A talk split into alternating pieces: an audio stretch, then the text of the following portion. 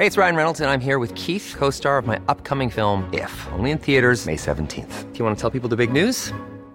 All right, I'll do. Sign up now and you'll get unlimited for $15 a month in six months of Paramount Plus Essential Plan on us. Mintmobile.com slash switch. Upfront payment of $45 equivalent to $15 per month. Unlimited over 40 gigabytes per month. Face lower speeds. Videos at 480p. Active Mint customers by 531.24 get six months of Paramount Plus Essential Plan. Auto renews after six months. Offer ends May 31st, 2024. Separate Paramount Plus registration required. Terms and conditions apply if rated PG.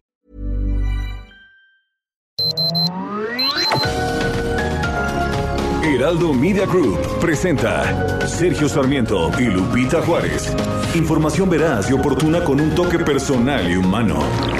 Por El Heraldo Radio, donde la H suena y ahora también se escucha.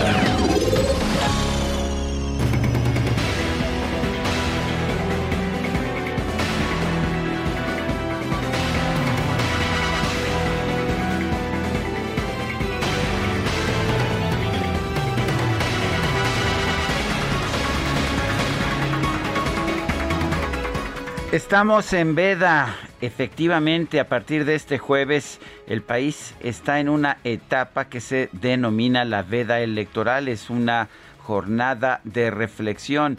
Los candidatos, los partidos políticos y los funcionarios deben abstenerse de cualquier acto de proselitismo electoral.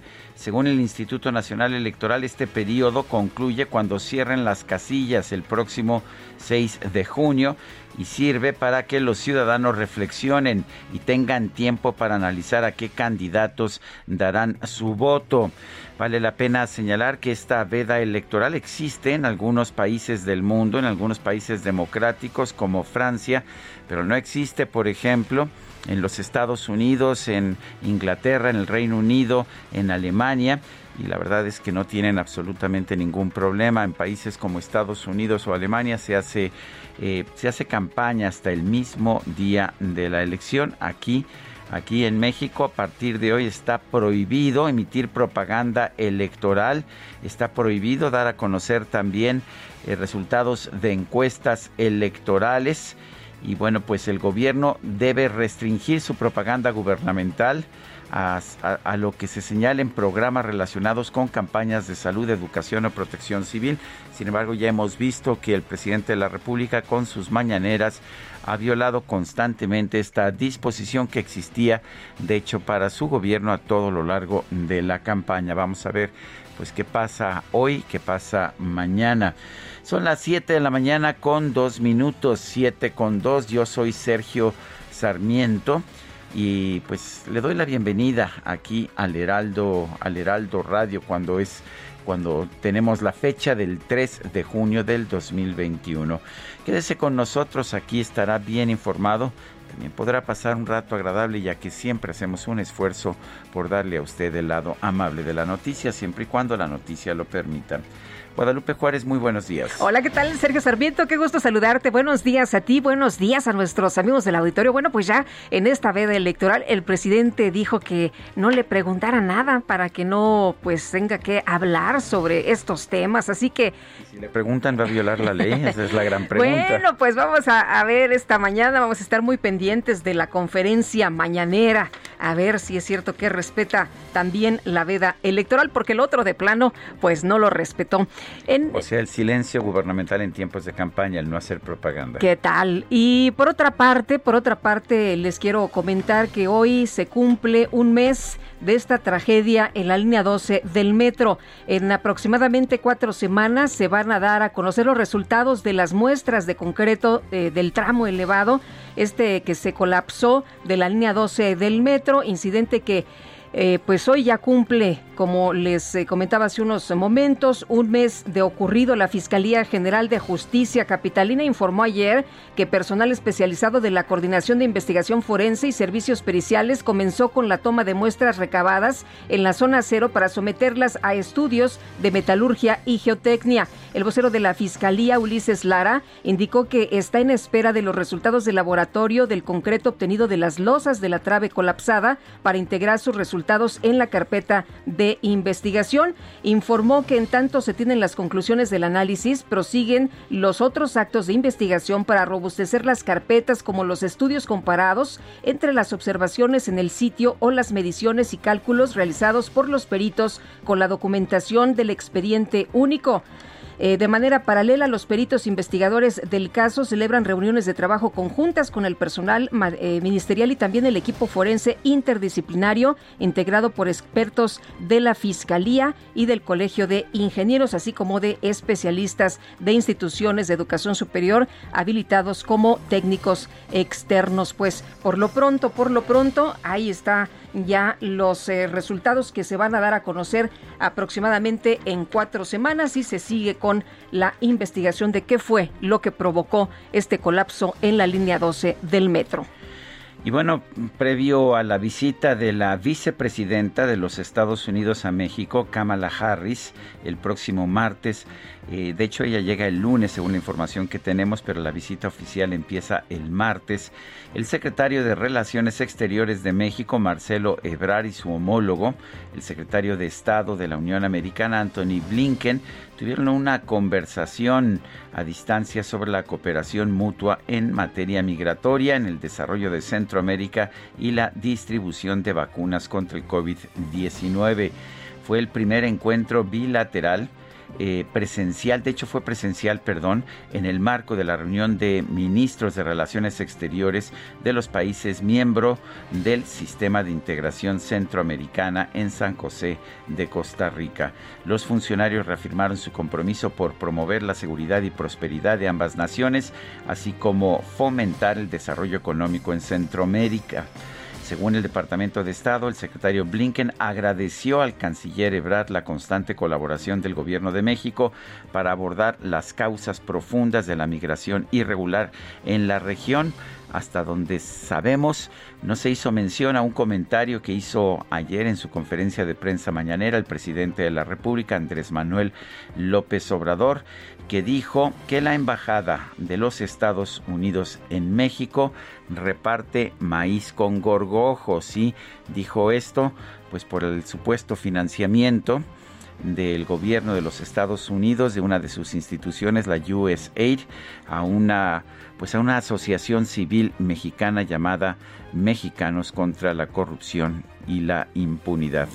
Y lo que dijo pues el presidente fue la Embajada de Estados Unidos reparte maíz con gorgojo. Bueno, y por otra parte, la inflación este año podría ubicarse en 4.8%, incorporando el choque temporal de los precios energéticos, así como por el gradual tránsito hacia la normalización en la demanda de servicios, es lo que advierte el Banco de México. El pronóstico revisado incorpora una corrección al alza de 3.6% estimado en marzo pasado por ellos mismos y evidencia el efecto de choques transitorios que se van a diluir en el tiempo, es lo que se dio a conocer el día de ayer y también llamaron mucho la atención las declaraciones del subgobernador Gerardo Esquivel, que consideró desafortunado que se esté discutiendo el tema del cambio de gobernador del Banco de México con tanta anticipación. Dijo que pues eh, esto agrega incertidumbre innecesaria a la estabilidad económica y financiera del país.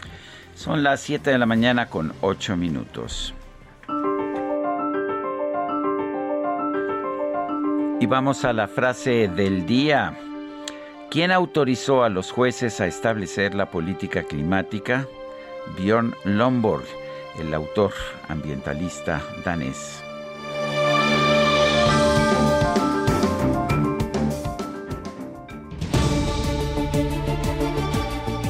Y las preguntas, ayer preguntábamos, ¿ha intervenido AMLO en la elección? Nos dijo que sí el 95.5% de quienes respondieron que no, 3.6%, quién sabe, 0.8%. Estaban ah, pues los ah, lectores y los radioescuchas muy activos ayer, 23.564 participaciones. Claro que sí. Esta mañana, esta mañana ya pregunté en mi cuenta personal de Twitter, arroba Sergio Sarmiento. ¿Piensa usted que sirve de algo tener la veda electoral? Nos dice que sí, 38.5%, que no, 58.1%, quién sabe, 3.3%. En 36 minutos hemos recibido 1.560 votos. Las destacadas del Heraldo de México. Lleva, llévame en tu bicicleta. Óyeme, Oye, Itzel, llévanos en tu bicicleta. Hoy es el Día Mundial de la Bicicleta. ¿Qué tal? Lupita, Sergio, amigos, muy buenos días. Así es, en bici, con todo y lluvia, pero celebramos el Día Mundial de la Bicicleta. Ya ven que a DJ Kike no le gusta festejar. Cualquier día, cualquier día es pretexto para la fiesta. Entonces nos dijo, hoy es Día Mundial de la Bicicleta y vamos a comenzar las destacadas celebrando este día tan importante para todos los ciclistas de todo el país, que deberíamos de sumarnos la mayoría de nosotros, aunque algunos circulemos tan temprano, pero siempre es bueno agarrar la bicicleta. Sergio Lupita, amigos, muchísima información que se publica esta mañana de jueves 3 de junio en el Heraldo de México, así que comenzamos con las destacadas. En primera plana, veda electoral a reflexionar el voto. Después de intensos días de campañas, ahora es el turno de los ciudadanos para analizar y decidir el sentido del sufragio en la jornada del domingo. País, visión común, impulsan desarrollo contra migración. El canciller Marcelo Ebrard y el secretario de Estado de Estados Unidos, Anthony Blinken, construyen un pacto bilateral. Ruta 2021 en Super de Ciudad de México llaman a ir a votar. Colocan letreros para invitar a los ciudadanos a participar en la jornada electoral. Ciudad de México, línea dorada, en un mes resultados de muestras. Se tomaron pruebas del concreto de la estructura colapsada. Fiscalía de la Ciudad de México incorpora otros indicios para ser sometidos a análisis. Estados, Michoacán, disputan Aguililla por mina y rutas. Habitantes y especialistas ven en minerales y vías para el tráfico de drogas y personas el interés que narcos tienen en este municipio. Orbe, política poblacional. En China rehuyen a más hijos. Las parejas se muestran poco entusiastas a tener familias más grandes. Meta, clavados, profunda incertidumbre. México va con todas las plazas a Japón en este deporte, pero sin nombres por el silencio de la Federación Mexicana de Natación. Y finalmente, en mercados, antes de la elección, la 4T blinda al tren Maya. El gobierno firmó contratos por 85.9% del valor de la obra férrea. Sergio Lupita, amigos, hasta aquí las destacadas del Heraldo. Feliz jueves. Muchas gracias, Itzel. Muy buenos días. Feliz jueves. Son las 7 de la mañana con 12 minutos. Vamos a un resumen de la información más importante de este jueves 3 de junio del 2021. Este miércoles, el canciller mexicano Marcelo Ebrard acudió a un encuentro del Sistema de Integración Centroamericana y sostuvo reuniones con los ministros de Relaciones Exteriores de Costa Rica, Guatemala, Honduras, El Salvador, Nicaragua, Panamá y los Estados Unidos. Bueno, por su parte, el secretario de Estado de la Unión Americana, Anthony Blinken, destacó la importancia de contar con instituciones democráticas sólidas y mantener el combate a la corrupción en la región. El subgobernador del Banco de México, Gerardo Esquivel, consideró desafortunado que el presidente López Obrador haya anunciado que no va a ratificar el gobernador del Banco de México, Alejandro Díaz de León, ya que discutir este tema con tanta anticipación genera incertidumbre. Gerardo Esquivel, vale la pena señalar, pues ha sido, ha sido partidario, acompañante de la Cuarta Transformación y su esposa es la secretaria de Economía del Gobierno de la República. El representante... fue la secretaria de Economía del, gobierno de la Así es, y él muy cercano, por cierto, al presidente, sí, y a su filosofía en temas económicos. El representante de la Asociación Internacional de Transporte Aéreo en México, Cuitláhuac Gutiérrez, estimó que la aviación doméstica en nuestro país va a recuperar los niveles previos a la pandemia hasta finales del 2021. Sin embargo, en el mercado internacional va a seguir sumamente deprimida. Representantes de distintos ejidos de Campeche denunciaron que han sufrido agresiones, violaciones a sus derechos humanos, fraudes y extorsiones debido a la construcción del tren Maya. Exigieron al gobierno federal que garantice la seguridad de sus familias. El gobernador de Puebla, Miguel Barbosa, informó que tras las protestas registradas en Casa Aguayo fueron detenidos 43 normalistas de Puebla, Guerrero, Michoacán y Morelos, pero después fueron liberados. Juez de control del penal El Amate en Chiapas vinculó a proceso por motín y atentados contra la paz a 17 estudiantes de la Escuela Normal Rural de Mactumactza que fueron detenidos el pasado 18 de mayo. Sin embargo, se determinó que enfrenten estos cargos en libertad. Un juez federal otorgó una suspensión provisional al ex titular de la Unidad Especializada en Análisis Financiero de la entonces Procuraduría General de la República, Crisógono de Jesús Díaz Cervantes, para frenar cualquier orden de aprehensión que sea girada en su contra. El Instituto Nacional Electoral anunció que va a reducir los parámetros mínimos necesarios o a los parámetros mínimos necesarios la consulta popular sobre el juicio a los expresidentes debido a pues a falta de recursos. Y familiares de Fernando N., quien fue presentado por la Fiscalía General de Guanajuato como presunto asesino de la candidata a la presidencia municipal de Moroleón, Alma Rosa Barragán, denunciaron, escuche usted, que este muchacho no participó en ese delito, ya que se encontraba en otro lugar. Un juez de Chiapas ordenó dejar en prisión preventiva a Fernando Cuauhtémoc N., presunto agresor de la estudiante de medicina Mariana Sánchez, quien fue encontrada sin vida en el mes de enero. Y la Suprema Corte de Justicia declaró inconstitucional el procedimiento express para despedir a soldados y cabos del ejército que se ausenten de sus puestos por más de 72 horas. La presidenta de la Cámara de Diputados, Dulce María Sauri, rechazó la solicitud de Morena de interponer una controversia constitucional en contra del el Congreso de Tamaulipas por declarar improcedente el desafuero del gobernador Francisco García Cabeza de Vaca.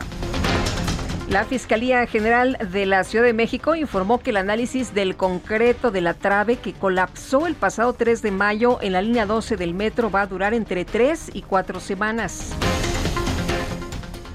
La Agencia Digital de Innovación Pública de la Ciudad de México señaló que el registro de muertes por COVID-19 de la capital del país tuvo un aumento de 998 fallecimientos debido a la confirmación de casos que estaban catalogados como sospechosos.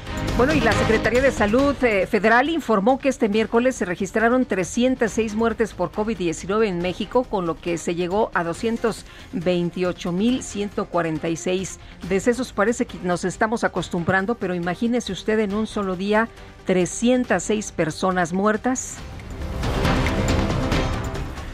En una reunión virtual de la Alianza Gavi para las vacunas, el canciller Marcelo Ebrard anunció que México va a donar 250 mil dólares al mecanismo global COVAX para la adquisición de vacunas contra el COVID-19. Y les comento rápidamente lo que estamos haciendo. México está produciendo ya junto, combinación con Argentina, vacunas para América Latina y el Caribe. Se aumentó la producción de la vacuna AstraZeneca. Estamos también envasando y haciendo el llenado final de, de otra vacuna que es Cancino. Pronto estaremos haciéndolo para Sputnik y eh, esperamos avanzar rápidamente en las fases clínicas de una vacuna diseñada y eh, que actualmente está en ensayos clínicos en México, que hemos denominado Patria. El, el presidente López Obrador ha comprometido que un tercio de lo que produzcamos será compartido con los países de América Latina y el Caribe. El subsecretario de Prevención y Promoción de la Salud, Hugo López Gatel, informó que a México han llegado 40 millones 762 mil vacunas contra COVID-19, de las cuales ya se han administrado 31 millones 811 mil. Por otro lado, el subsecretario López Gatel informó que el próximo domingo se va a suspender el proceso de vacunación contra el COVID-19 ante la movilidad de personas que va a generar la jornada electoral. Y el Senado de Argentina aprobó posponer por un mes las próximas elecciones legislativas primarias y generales de ese país debido a la pandemia de COVID-19. Autoridades sanitarias de Argentina informaron que el Instituto Gamaleya de Rusia confirmó el control de calidad de los primeros lotes de la vacuna contra COVID-19 Sputnik V producidos en ese país. El presidente de los Estados Unidos, Joe Biden, presentó la iniciativa Mes Nacional de Acción con el objetivo de impulsar la vacunación contra COVID-19, incluyendo la posibilidad de aplicar las dosis en barberías y el lanzamiento de una competencia entre ciudades sobre la mayor tasa de inmunización. Las autoridades estadounidenses informaron que una agrupación criminal integrada por venezolanos que residen en el sur de Florida y en México robaron miles de dólares en cheques de estímulos del gobierno para enfrentar la pandemia. Autoridades sanitarias de Israel encontraron un posible vínculo entre la vacuna contra COVID-19 de Pfizer con decenas de casos de inflamación cardíaca en hombres jóvenes después de la aplicación de la segunda dosis. Los partidos de oposición en Israel anunciaron un acuerdo para la conformación de un gobierno y terminar con el mandato del primer ministro Benjamin Netanyahu. Y en los deportes, este miércoles se dio a conocer el traspaso del defensa mexicano Miguel Ayun de los Rayados de Monterrey a las Águilas del América. Regresa a casa, ¿verdad? Son las 7 de la mañana con 20 minutos.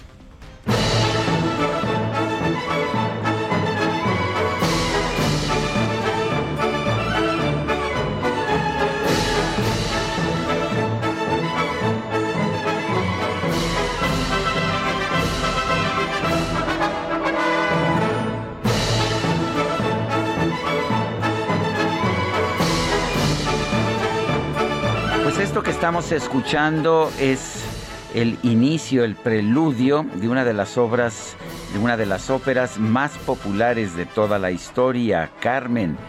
Interpreta en este caso la Metropolitan Opera Orchestra, allá de los Estados Unidos, de Nueva York, conducida por Leonard Bernstein, un gran compositor y un gran director de orquesta. Hoy vamos a estar escuchando música de Georges Bizet este compositor francés nacido en París el 25 de octubre de 1838 y fallecido a los 36 años el 3 de junio de 1875. Uno de los más populares con una carrera truncada por su temprana muerte. Y bueno, pues si te parece Guadalupe, hoy, hoy ¿Te parece una, un día de ópera? Es buen día, es buen día para escuchar esta música, por supuesto. Y aquí en el preludio escuchamos fragmentos de algunas de las áreas más importantes de la ópera Carmen. Voy a elegir por ahí un par de áreas de, la propia Carmen para que podamos escuchar un poco más de Carmen no nada más la introducción, no nada más el preludio. Me parece muy bien y por lo pronto vámonos a las calles con Augusto Atempa que nos tiene información desde tempranito. Augusto, ¿qué tal? ¿Sigue lloviendo? Así es, Sergio Lupita, muy buenos días. Pues les platico, llueve en algunas partes de la ciudad, pero esto ha provocado choques, eh, sobre todo en esta feria que es circuito interior, en donde se registra un choque múltiple entre nueve vehículos aproximadamente. Esto está atorando completamente la circulación sobre los carriles centrales del circuito interior para, para que lo tomen en cuenta todos aquellos que van hacia la zona del aeropuerto que provienen de Barranca del Muerto encontrarán este choque y pues ya los vehículos están siendo enviados hacia la lateral del circuito interior. Esto es a la altura eh, de División del Norte, pasando División del Norte. Eh, hay que tenerlo en cuenta, sobre todo para aquellos, les vuelvo a mencionar, que van hacia la zona del aeropuerto. Sergio Lupita, mi reporte. Muy bien, muchas gracias, Augusto. Buenos días. Muy buen día y maneje con mucha precaución. Está muy, muy resbaloso el pavimento, así que tómelo en cuenta esta mañana. Hay que salir con unos minutitos de anticipación. Bueno, pues y, quiero recordarle que tenemos un número donde usted nos puede hacer llegar mensajes de texto o mensajes de voz a través de WhatsApp. Este número es el 55 2010 96 47, repito, 55 2010 96 47. Guadalupe Juárez y Sergio Sarmiento estamos en el Heraldo Radio. Regresamos en un momento más.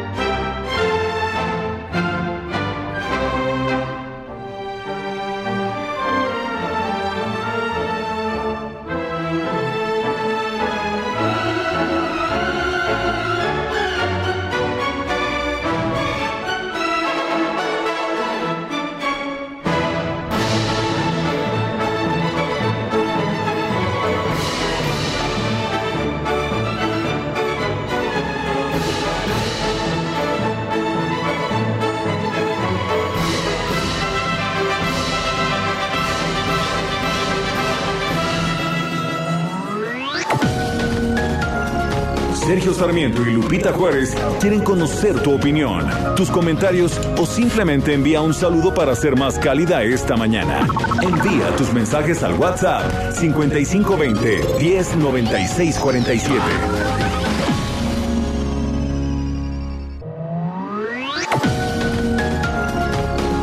Continuamos con Sergio Sarmiento y Lupita Juárez por El Heraldo Radio.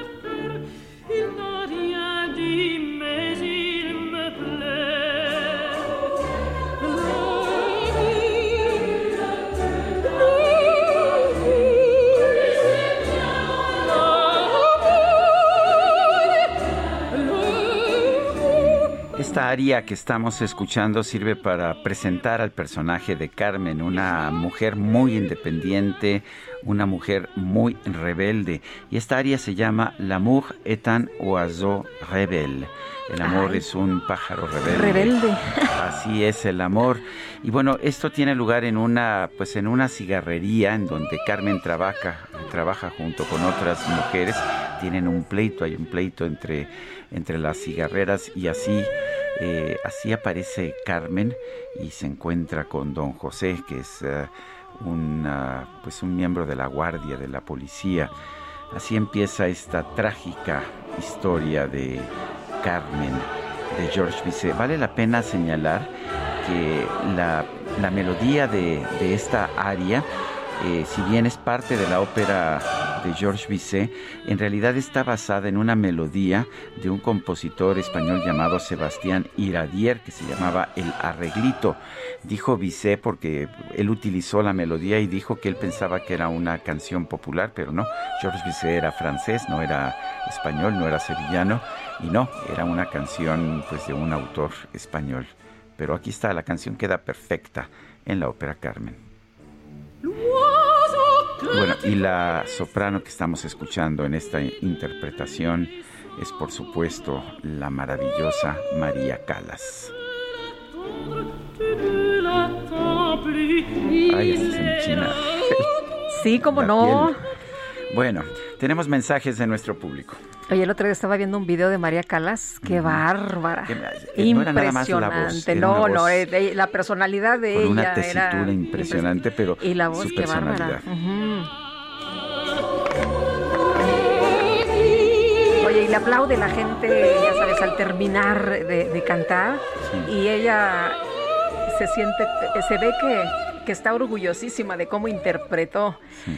Ah, qué maravilla. Bueno, tenemos que seguir trabajando y tenemos mensajes de nuestros amigos del auditorio esta mañana. Buen día, dúo dinámico, que tengamos un excelente día y saludos para todos los del equipo de trabajo. Soy Patricia desde Tequisquiapan, en Querétaro. Tengo tantas ganas de ir a Querétaro Eh, fíjate que eh, antes de la pandemia empecé a ir a Querétaro, descubrí muchos lugares muy bonitos. Está tanto la ciudad como el estado muy bonita, muy productivo, sí. El último viaje que yo he hecho fuera de la Ciudad de México fue a Bernal, allá en Querétaro. Muy bonito cerca también. de Querétaro, de la ciudad de Querétaro. Emi Shehoa por fin a descansar de tanta propaganda molesta, no por repetitiva, sino porque solo contenía estiércol y no propuestas. Bueno, son las 7 de la mañana con 34 minutos. El diario francés Le Monde publicó un artículo en el que señala que el presidente López Obrador aplica una hiperpresidencia para atacar a las autoridades electorales, además de que utiliza sus conferencias de prensa matutinas para hacer señalamientos en contra de sus opositores. Y bueno, no es la única publicación en el mundo, Sergio, ha habido diferentes publicaciones en el mundo. Frédéric Saliba es corresponsal del diario francés Le Monde aquí en nuestro país. Frédéric Saliba, buenos días, gracias por tomar esta llamada. Buenos días. Eh, Frederica, cuéntanos, ¿de dónde surge este artículo? Es un artículo crítico y este concepto de hiperpresidencialismo no se había utilizado en México, pero pues ah, como todo ha sido cuestionado por los seguidores de López Obrador, aunque el propio presidente pues no, no, no, no, no respondió, digamos, en la conferencia de prensa mañanera. Pero cuéntanos de la génesis de este artículo, Frederic. No, es una observación. La, la, expresión de hiperpresidencia es una expresión que hemos utilizado nosotros para nuestro presidente, para Emmanuel Macron. Uh, la, idea es un presidente hiperpresente y en el caso de México es en un contexto de, campaña electoral y vemos que uh, el revuelto que ha producido este artículo Uh, para mí es una lectura de la división que existe de la tensión que existe en el contexto de esta campaña electoral. Eh, Frederic, eh, no es la única publicación, eh, también ha habido otras en el mundo eh, que se han referido al presidente de nuestro país. ¿Qué es lo que ustedes están viendo? ¿Qué es lo que ustedes están analizando precisamente sobre este, sobre este tema? Em, ¿El presidente ha electrizado la campaña electoral? Lo que, lo que podemos ver en un, de un punto de vista un poco distanciado. Uh, mis lectores están en Francia. Francia es una vieja democracia, el viejo continente, y tienen razón. Uh, lo que podemos ver en el caso de México es que una, una, una democracia joven, una, una democracia en construcción todavía, que tiene instituciones uh, dedicadas a esta democracia, estas instituciones que sea l'INE, la institución eh, electoral o el tribunal electoral eh, son atacados por eh, este hiperpresidencia, otros órganos autónomos están atacados también. Lo podemos entender y lo explicó en el artículo que es un contexto de una democracia en construcción. Uh, la reacción que puede producir este artículo diciendo que el mundo ataca a AMLO, para mí es un error de, percepción. En, una democracia, uh, el periodismo informa de una tendencia, de un debate en una sociedad, y cuando veo el revuelto de este artículo, me da indicio de una tensión, una polarización muy, muy fuerte, donde cada observación, cada análisis sobre lo que está pasando en México está interpretada para o contra López Obrador, lo que es una información sobre una democracia, porque el trabajo de la prensa y, es, uh, me hizo mucho reír la comparación que, que, se pudo hacer con el artículo de The Economist, que es muy acusador sobre la política pública y la 4T de López Obrador, lo que no es mi artículo, se ve un, como un, un mal conocimiento del panorama mediático mundial, donde no se puede comparar Le Monde con The Economist. Son dos medios radicalmente diferentes. Uh, Le Monde es un diario con una cultura de centro, centro izquierda y muy en la defensa de la democracia y de las instituciones, los contrapoderes, podemos decir. Y lo que vemos en el caso uh, de México, específicamente en el caso de López Obrador, es que estos contrapoderes son atacados por un hiperpresidente que es omnipresente y vemos también que los, eh, los rituales eh, mediáticos que se, eh, que se instalan con la 4T, especialmente las mañaneras, están en conflicto con las reglas electorales y en conflicto con la democracia. Dar dos, horas cada día a un presidente que se implica en una campaña electoral pone preguntas. Después, la respuesta y la agresividad que podemos ver de los dos bloques, ¿eh? La, la, coalición oficial y la coalición de oposición, pero también los intelectuales, los periodistas, la sociedad mexicana es muy polarizada. Y yo supongo que esta reacción a un artículo que es una observación de una hiperpresidencia, eh, un presidente que está presente cada día y que marca la agenda mediático del día hasta el día siguiente en los diarios y que después viaja, pasa otros mensajes, es un hiperpresidente.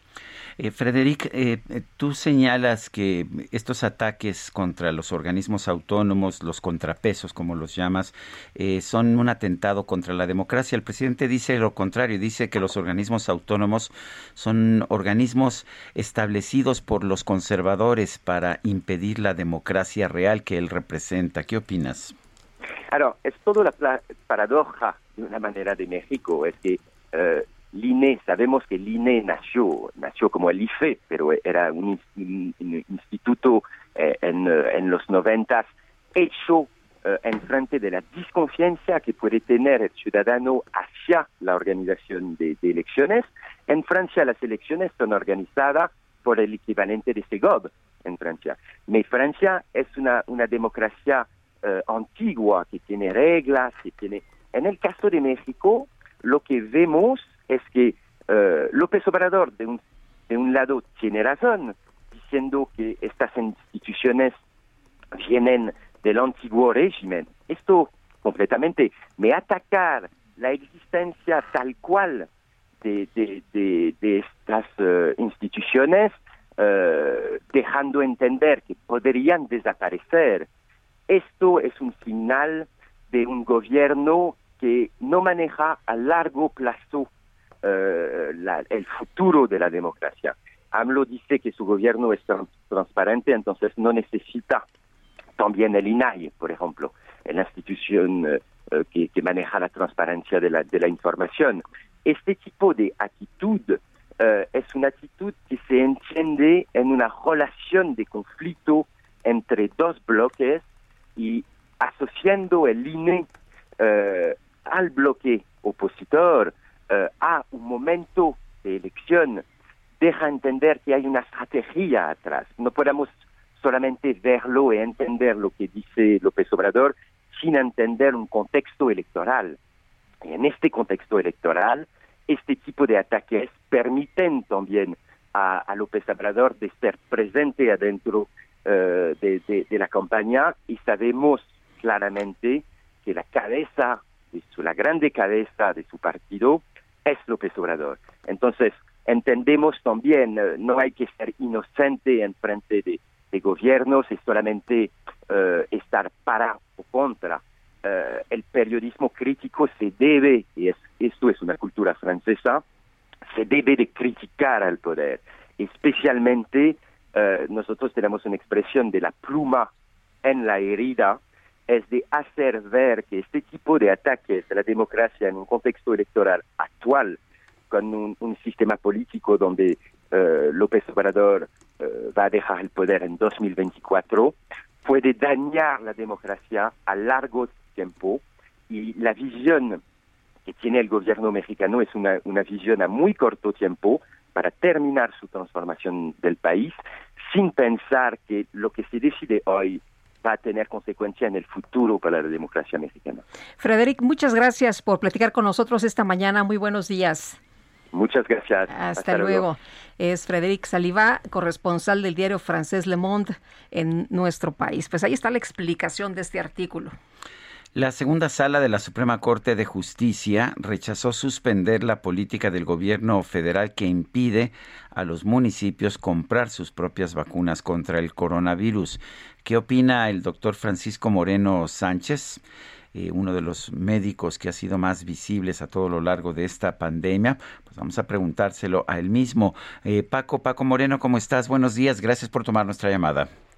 Buenos días, Lupita, Sergio, un placer estar con ustedes. Buenos días. A ver, entiendo eh, la decisión de la segunda sala de la Suprema Corte que lo que determina es, eh, pues fundamentalmente, que el gobierno federal es responsable del, del tema de la salud, pero ¿cuáles son las consecuencias prácticas de impedir que los municipios puedan comprar sus propias vacunas? Pues, mira, el contexto viene desde el hecho de que la población está perdiendo eh, pues la credibilidad y la seguridad en las vacunas que se están aplicando, porque pues hemos visto lo de las vacunas vacías, hemos visto ahora que las vacunas se diluyen eh, en, un, en un número mayor al que deberían, eh, sabemos que hay vacunas que se están aplicando que no tienen fase 3 y, y la sensación de la población es no me siento seguro de las vacunas y cómo se están manejando las vacunas. Entonces, pues la idea de los municipios y de los estados es empezar a adquirir sus propias vacunas, pero el centralismo aquí continúa y, ha impedido que el número de vacunados sea pues lo que ellos mismos habían prometido. Ellos habían dicho que para, para finalizar mayo van a estar vacunados todos los de 40 a 49 años y vamos pues al menos un mes de retraso. Y la falta de credibilidad en las vacunas, porque pues desafortunadamente no sabemos el manejo que se le están dando y eso ha provocado que pues la gente esté buscando opciones.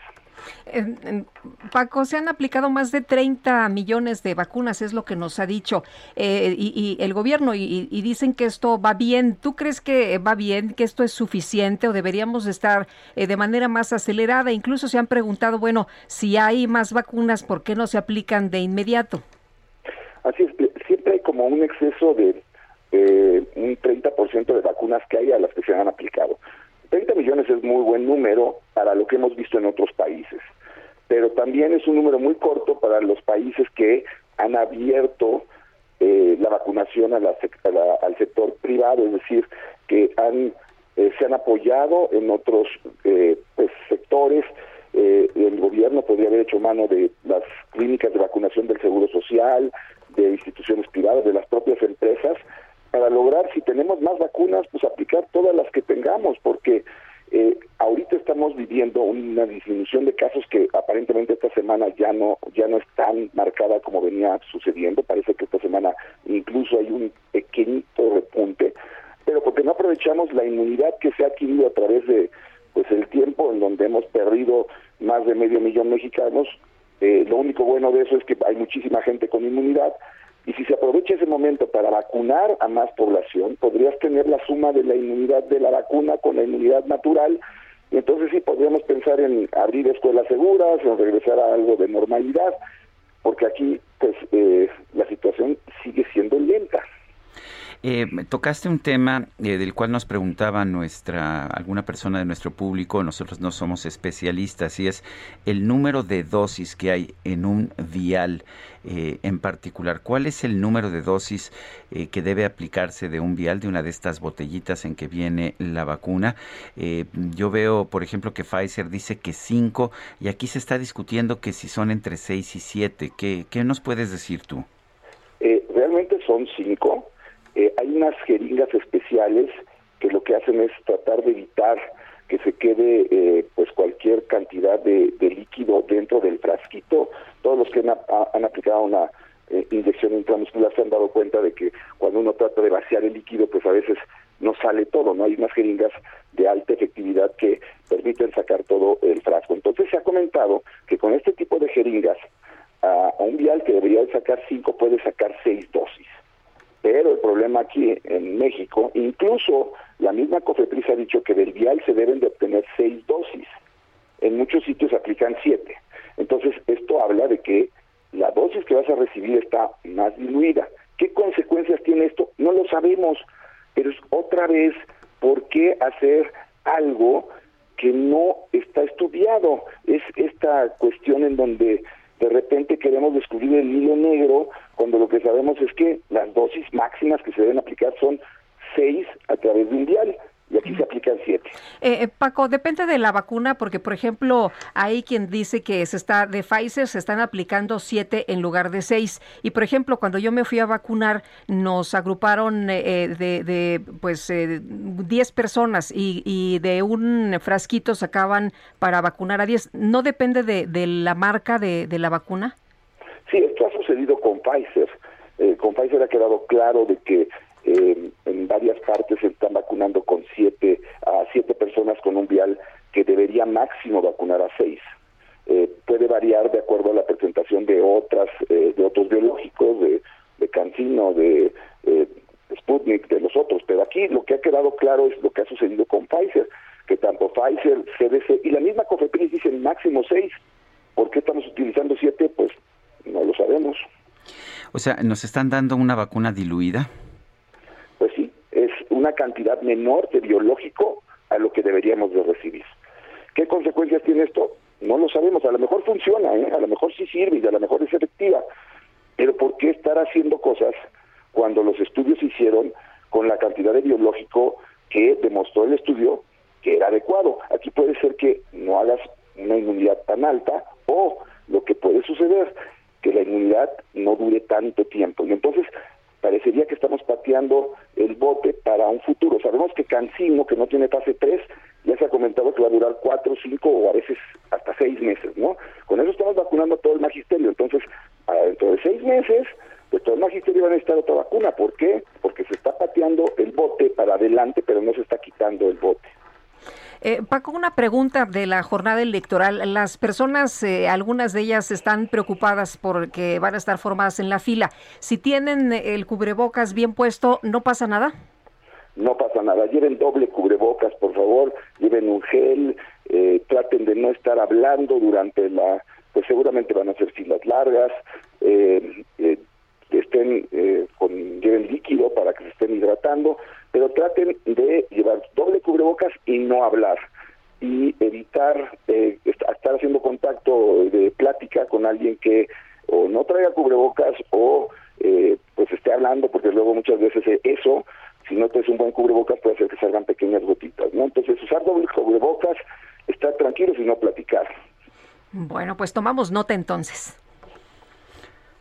bueno, pues doctor Francisco Moreno Sánchez, médico internista e infectólogo del Hospital ABC, gracias por conversar con nosotros esta mañana. Al contrario, siempre es un placer. Buen día y a seguirnos cuidando. Gracias, doctor. Hasta luego, un abrazo. Buenos días. Bueno, son las 7, las 7 de la mañana con 51 minutos. Y bueno, ha generado mucha preocupación, de hecho, este pues esta información, nos preguntaba una persona del público, no sabíamos realmente, pero yo me metí a investigar y vi que los viales de Pfizer estaban hechos para cinco y, que aquí la discusión era si se podían aplicar siete. No seis, sino siete. Porque hay, hay personas que dicen, oye, en el grupo que metieron donde me incluía yo, nos dice, eh, pues sacaron siete sacaron siete y la verdad la gente estaba muy preocupada porque dice, bueno, entonces, ¿cómo nos vacunaron? Pues y vámonos eh, con Daniel Magaña, aquí de las calles a esta hora. ¿Qué tal, Daniel? ¿Qué tal, Lupita? Sergio, muy buenos días. Bueno, pues tenemos información vehicular. Fíjate que es una mañana pues pasada por eh, lluvia, están muchas de las vialidades mojadas, esto pues genera que sea mayor el riesgo. Fíjate que nos ubicamos en la zona de la avenida Tláhuac y la calle de técnicos y manuales, aquí en la madrugada, uno de los factores que contribuyó a un fuerte choque en el cual dos personas lamentablemente perecieran.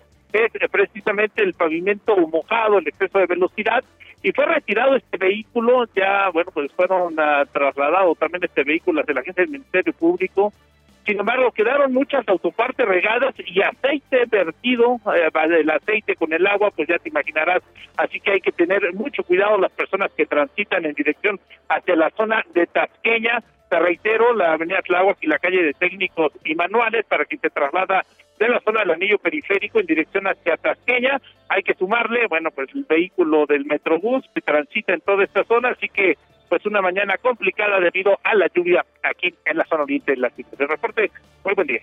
Gracias, Daniel. Oye, ¿y te acuerdas que ayer nos preguntaban sobre los eh, votos de los militares? Fíjate que todo el mundo me todo mundo me dijo que sí pueden votar. Así es. Y, ayer mismo consulté a la consejera Adriana Favela del Instituto Nacional Electoral y los militares, ah, para que quede claro, pueden votar. No tienen ninguna restricción por las leyes castrenses ni por ninguna otra ley. Pueden ir con el uniforme a votar se entiende que si están uniformados es porque están de servicio, pero se otorga un permiso para ello y la única restricción es que no pueden estar entrar personas armadas a la casilla de acuerdo con el artículo 280 numeral 5 de la LEGIP.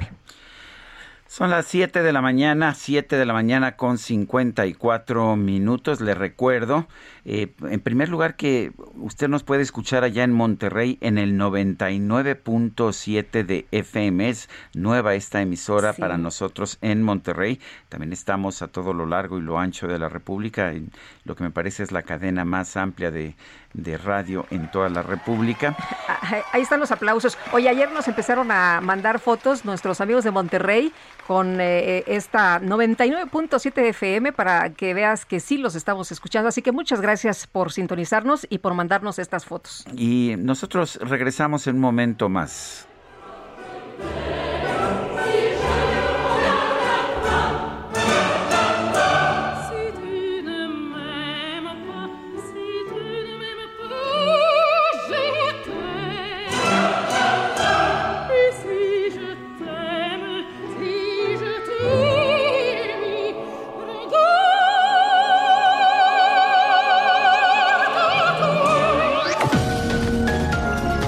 Sergio Sarmiento y Lupita Juárez quieren conocer tu opinión, tus comentarios o simplemente envía un saludo para ser más cálida esta mañana.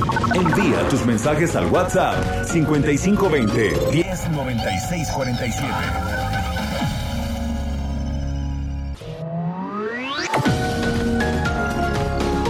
Continuamos con Sergio Sarmiento y Lupita Juárez por El Heraldo Radio.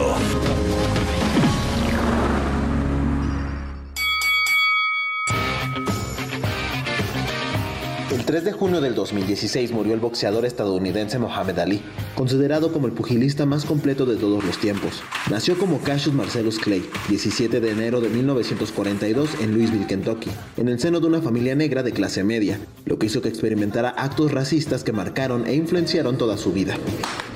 Su carrera deportiva comenzó después de que un policía llamado Joe Martin evitó que le diera una golpiza a un ladrón que le había robado su bicicleta y lo introdujo en el mundo del boxeo. Su etapa profesional inició al conseguir la medalla de oro de los Juegos Olímpicos de Roma 1960. En 1964 derrotó por nocaut a Sonny Liston y se proclamó campeón mundial de los pesos pesados.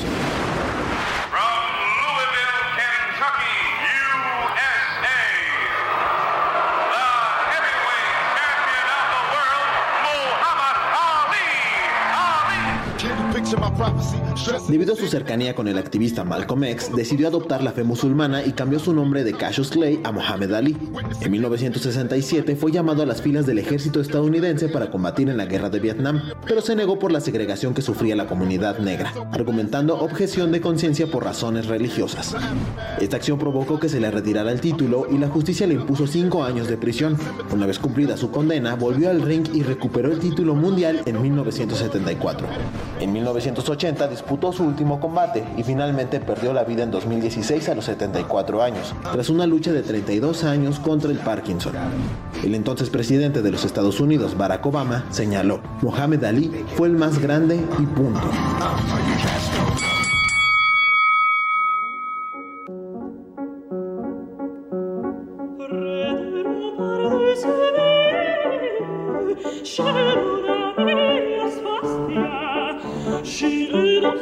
si di amore di non fa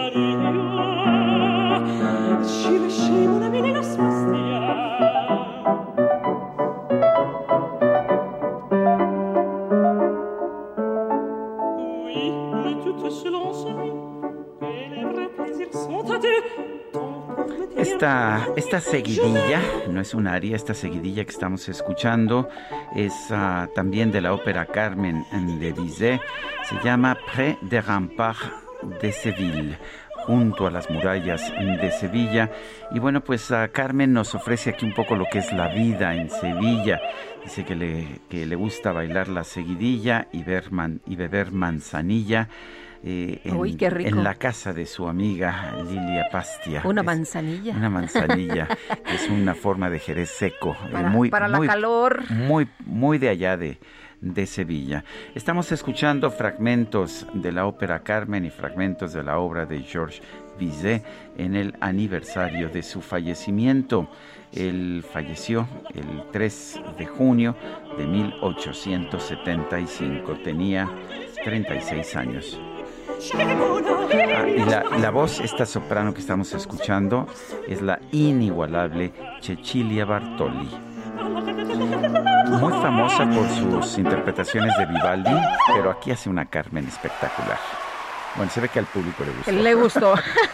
Oye, dice una persona de nuestro auditorio, hermosísima música Carmen de Bizet. Me recordaron a mi tía abuela de nombre Carmen y a mi papá que en paz descanse, que siempre la ponía cuando nos visitaba. Les mando abrazo cariñoso, Isa López, desde el Estado de México.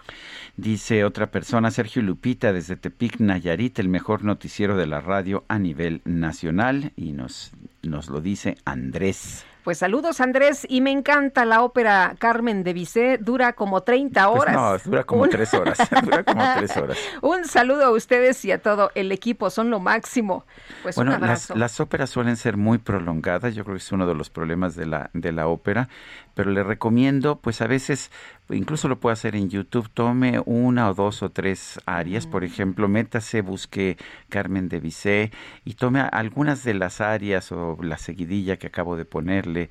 Eh, y, y va a ver que esa es una forma bonita de, De- de a meterse a la ópera. poquitos, de a y ya después va usted eh, a echarse las 30 horas completas.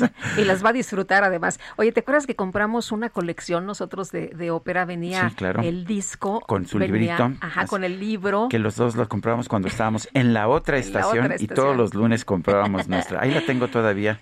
Todos los lunes nos llegaba nuestro cargamento de, de- de libros, de ediciones especiales. Yo también la tengo. Es muy bonita porque está en el idioma original y también está en, en- En es- en en español pero te explica además cómo surge, de qué se trata, todo esto. Muy bonito. Claro, porque la ópera, al contrario de otras formas de la música, tiene siempre una historia. Entonces, si usted quiere entender una ópera, pues tiene que conocer la historia. La historia de Carmen, la ópera que hemos estado escribiendo, es una historia muy dramática. Eh, Carmen era una mujer pues muy independiente, cigarrera allá en Sevilla. eh, pues que digamos que era de amor fácil, eso es lo que pasaba con este con, con Carmen, enamora a un pues a un teniente de la policía, a don José, y después pues que encuentra un matador por ahí que le gusta más, pues lo abandona y finalmente José mata a Carmen en un arranque de celos. Hace poco hubo una nueva edición de la ópera en que ella se defiende y lo mata a él, era políticamente correcto, Sí, pero la, la ópera original del siglo XIX, la ópera original de Bizet es que eh, lleno de celos, eh, José Ya mata a Carmen. hombre. Bueno, el- todo el mundo se sabe el final, pero, pero vale la pena. Es una gran ópera, es una gran historia, porque lo que sí es interesante es que al contrario de presentarnos a una mujer, ya saben, sometida, a una mujer sin independencia, no, Carmen era una mujer de armas tomar eh, y una mujer que escogía a sus amantes, no era que la escogieran a ella, ella escogía con quién acostarse. Je ne comprends pas. Ah, mais Yo moi, yo moi, sí. moi, je comprends et moi j'aime bien l'histoire de Carmen. Son las 8 de la mañana con 7 minutos. Je ne comprends pas. No, yo tampoco compro pan, puras tortillas. Nueva ruta a Bogotá saliendo de Ciudad de México. Vuela desde 42 dólares. Viva Aerobús. El pronóstico. Ay, ay, ay, qué no- cosa. Nos qué vamos a ir con Mónica Jiménez, pero este cacharpo, no sé dónde lo fue a encontrar Julio Romero, pero está, este, bueno, insoportable. Mónica Jiménez, meteoróloga del Servicio Meteorológico Nacional de la Conagua, ¿qué nos tienes esta mañana? Adelante. Sergio Lupita Auditorio, gusto en saludarlos. Este día será lluvioso en el país. Están pronosticadas lluvias en los estados, en todos los esta- estados de, la República Mexicana, excepto en Sonora y en la península de Baja California. Inicio comentándoles que la persistencia de dos canales de baja presión el primero extendido desde el norte pasando por el occidente, centro hasta el sur de la República Mexicana y el segundo desde el noreste hasta el oriente del territorio nacional, ambos en interacción con la entrada de humedad de ambos litorales, ocasionarán a temprana hora de la tarde y a lo largo de la noche lluvias puntuales intensas en los estados de Puebla, Veracruz y Oaxaca, lluvias muy fuertes en Coahuila, Nuevo León, San Luis Potosí, Guanajuato, Querétaro, Hidalgo, Tlaxcala y lluvias fuertes en Tamaulipas, Durango, Zacatecas, Aguascalientes, Nayarit, Jalisco, Michoacán, Colima, Guerrero, la Ciudad de México, Estado de México, Morelos, Chiapas, todas con descargas eléctricas y posibles granizadas, además de fuertes rachas de viento. Por otra parte, la depresión tropical blanca en el Océano Pacífico se aleja del país sin afectarlo y se localiza a 895 kilómetros al sur-suroeste de Cabo San Lucas. Sergio Lupita Auditorio, las temperaturas máximas de 35 a 40 grados Celsius se prevén en Baja California, Baja California Sur, Sonora, Sinaloa, Nayarit, Michoacán, Guerrero, Oaxaca, Chiapas, Veracruz, Tabasco, Campeche, Yucatán y Quintana Roo. Particularmente para el Valle de México, el resto de la mañana dominará el cielo nublado y se prevé lluvia temprana hora de la tarde después del mediodía en partes dispersas de la ciudad, estimándose las lluvias fuertes ya entrada la tarde y durante la noche. Dichas lluvias estarán acompañadas de actividad eléctrica y probable granizo. El viento será de dirección variable de 10 a 20 kilómetros por hora, con rachas que pueden alcanzar los 45 kilómetros por hora en zonas de tormenta. Se pronostica una temperatura máxima de 21 a 23 grados Celsius y una mínima de 12 a 14 grados Celsius, esto para amanecer mañana viernes. Sergio Lupita Auditorio, esta es la previsión del tiempo desde el Servicio Meteorológico Nacional de la Comisión Nacional del Agua. Que tengan todos excelente día. Gracias, Mónica. Con gusto, hasta luego. Nueva ruta a Bogotá saliendo de Ciudad de México. Vuela desde 42 dólares. Viva Aerobús. Seguimos con la información y qué más tenemos sobre las vacunas. Bueno, pues les platicamos. El canciller Marcelo Ebrard anunció que México donó 250 mil dólares a COVAX para producción y distribución de vacunas. Pero Paris Salazar, nos tienes todo el contexto y la información completa. Adelante. Buenos días, Lupita, Sergio, amigas, amigas del Aldo de México. Así es, y es que el secretario de Relaciones Exteriores, Marcelo Ebrard, anunció que el gobierno de México donó 250 mil dólares al mecanismo multilateral COVAX para la producción y distribución equitativa de las vacunas contra el COVID-19 en el mundo. En su mensaje de participación en la Alianza para las Vacunas 2021, el canciller Marcelo Ebrard aclaró que México busca contribuir a que COVAX garantice este acceso de vacunas a todos los países del mundo. Escuchemos al secretario Marcelo Ebrard. Entonces, la aportación que hoy se nos solicita tiene que ver con el poder hacer que haya mayor producción en todo el mundo de diferentes tipos de vacunas y entonces podamos acortar el tiempo para que todos los países tengan acceso, es decir, que nos veamos como una sola comunidad y no solo cada cual con sus intereses nacionales. COVAX tiene el objetivo de entregar 2 mil millones de vacunas a los países pobres. Hasta el momento, COVAX ha entregado solamente 77 millones de vacunas a 27 países. México tiene un contrato con COVAX para la adquisición de 51.4 millones de vacunas para el 2021 y hasta el momento solamente ha recibido 2.2 millones. Escuchemos al secretario Marcelo Ebrard. Si no logramos que todos los países tengamos acceso rápido, pronto a las vacunas, pues entonces todos estaremos en riesgo igual. De manera que es un tema ético y es un tema de seguridad. Y si en una circunstancia como en esta, donde tenemos tal necesidad, hay vidas de por medio, no podemos lograr que un mecanismo multilateral garantice el acceso, como ya dije, de todos a las vacunas, pues entonces estamos en una situación muy difícil, estaríamos ante una realidad que es urgente cambiar.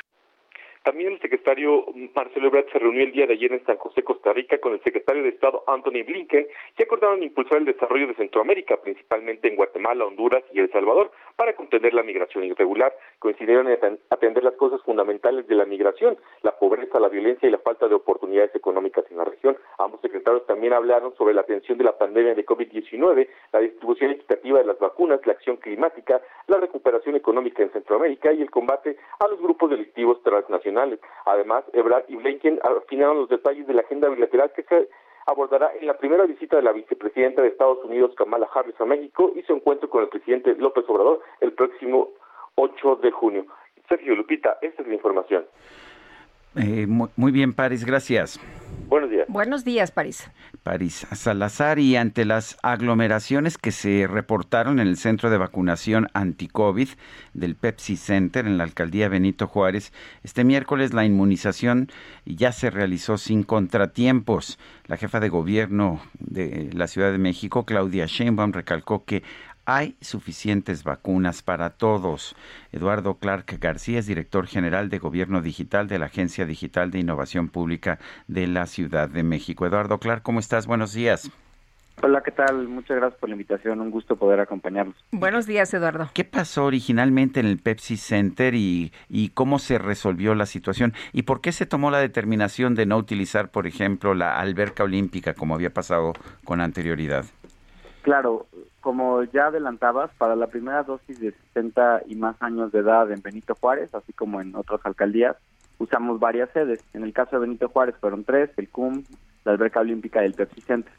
Posterior a, a la primera ronda de vacunación de 60 y más, cuando empezamos la segunda dosis en muchas alcaldías, recuerden estas son las últimas, empezamos a compactar sedes porque vimos que podíamos recibir a mucha más gente en sedes más grandes y es algo que iniciamos a hacer, menos sedes con mayor capacidad de vacunación cada una de ellas. Esto en 50, 59 y en segunda dosis de 60 y más. Cuando iniciamos este programa el día martes, el Pepsi Center lo que concentró fue todas las sedes de vacunación que antes estaban distribuidas en tres sitios, es decir, no bajamos la capacidad por hora ni la productividad de la sede de vacunación, solo se concentró. Nos había funcionado bastante bien en otras alcaldías, desafortunadamente el Pepsi Center no fue el mismo caso. Nuestra idea es que hay dos, hay dos razones principales. La primera es, si tuvimos, es innegable, un cuello de botella en la entrada, en la cola, en el registro, no así necesariamente en la vacunación, pero en lo previo a la vacunación. Y ese cuello de botella lo que generó fue estas filas muy largas, que primero que nada nos gusta disculparme a las personas que la sufrieron, y segundo explicar que es algo que ya corregimos y no está ocurriendo más, eh, al hacer mucho más grandes los espacios, duplicar la capacidad de registro, básicamente hacer dos sedes dentro del mismo lugar. Y la segunda razón, que también fue muy interesante, es que en el caso de Benito Juárez nunca habíamos visto un primer día en el cual tanta gente, como porcentaje de la que pensamos atender durante toda la semana, llegara el primer día. Normalmente llegan el 15-16% de las personas que tú piensas atender durante la semana. En el caso de Benito Juárez llegaron casi el 25%, 5 mil personas más de las que esperábamos. Estas dos cosas repercutieron y nos pusieron a trabajar todo el día martes para tener listo ayer una modificación al Pepsi Center que ya fluyó de manera adecuada el día de ayer, afortunadamente. Qué bueno, Eduardo. Eh, la otra pregunta que, que, también te queremos hacer esta mañana, en los días, eh, en, en, estos días se va a seguir aplicando la vacuna, se suspende el próximo domingo o cómo van a estar operando las sedes. Nosotros trabajamos en las 14 etapas de vacunación que llevamos en la Ciudad de México. Siempre trabajamos cinco días a la semana, jornadas de cinco días que van normalmente, y lo hemos logrado en casi todas las etapas, de martes a sábado. Por esta razón, vamos a terminar antes de que sea la jornada electoral del domingo, vamos a terminar el mismo sábado a eso de las 3 de la tarde y ya habremos concluido no solo las segundas dosis de 60 y más de Benito Juárez, Álvaro Obregón y Cuauhtémoc, pero también la primera dosis de 40 a 49 en Coajimalpa, Coyoacán, Magdalena Contreras, Vizpalta y son esas cuatro. El, uh, a ver, vamos a ver, por ejemplo, por lo que viene. Eh, déjame utilizar mi ejemplo personal. Bueno, pues sí. no, no, no, me toca con mucha frecuencia. El sábado me toca a mí en Cuauhtémoc, en la Escuela Benito Juárez. Eh, no me tengo que ir a formar a las 5 de la mañana para que me dé tiempo, porque además al día siguiente son elecciones y trabajo todo el día. Y no me puedo dar el lujo de, de, de que me vaya mal. Eh, ¿Tú crees que puede, puedo ir a la hora que tengo y, y, y entrar y salir con razonable facilidad? Sí, sin mayor problema. De hecho, en la alcaldía Cuauhtémoc, que tenemos dos sedes, después la primera Benito Juárez, ahí en la colonia Roma Sur, uh -huh. así como la biblioteca Vasconcelos en la zona norte de la alcaldía, ahí en Buenavista.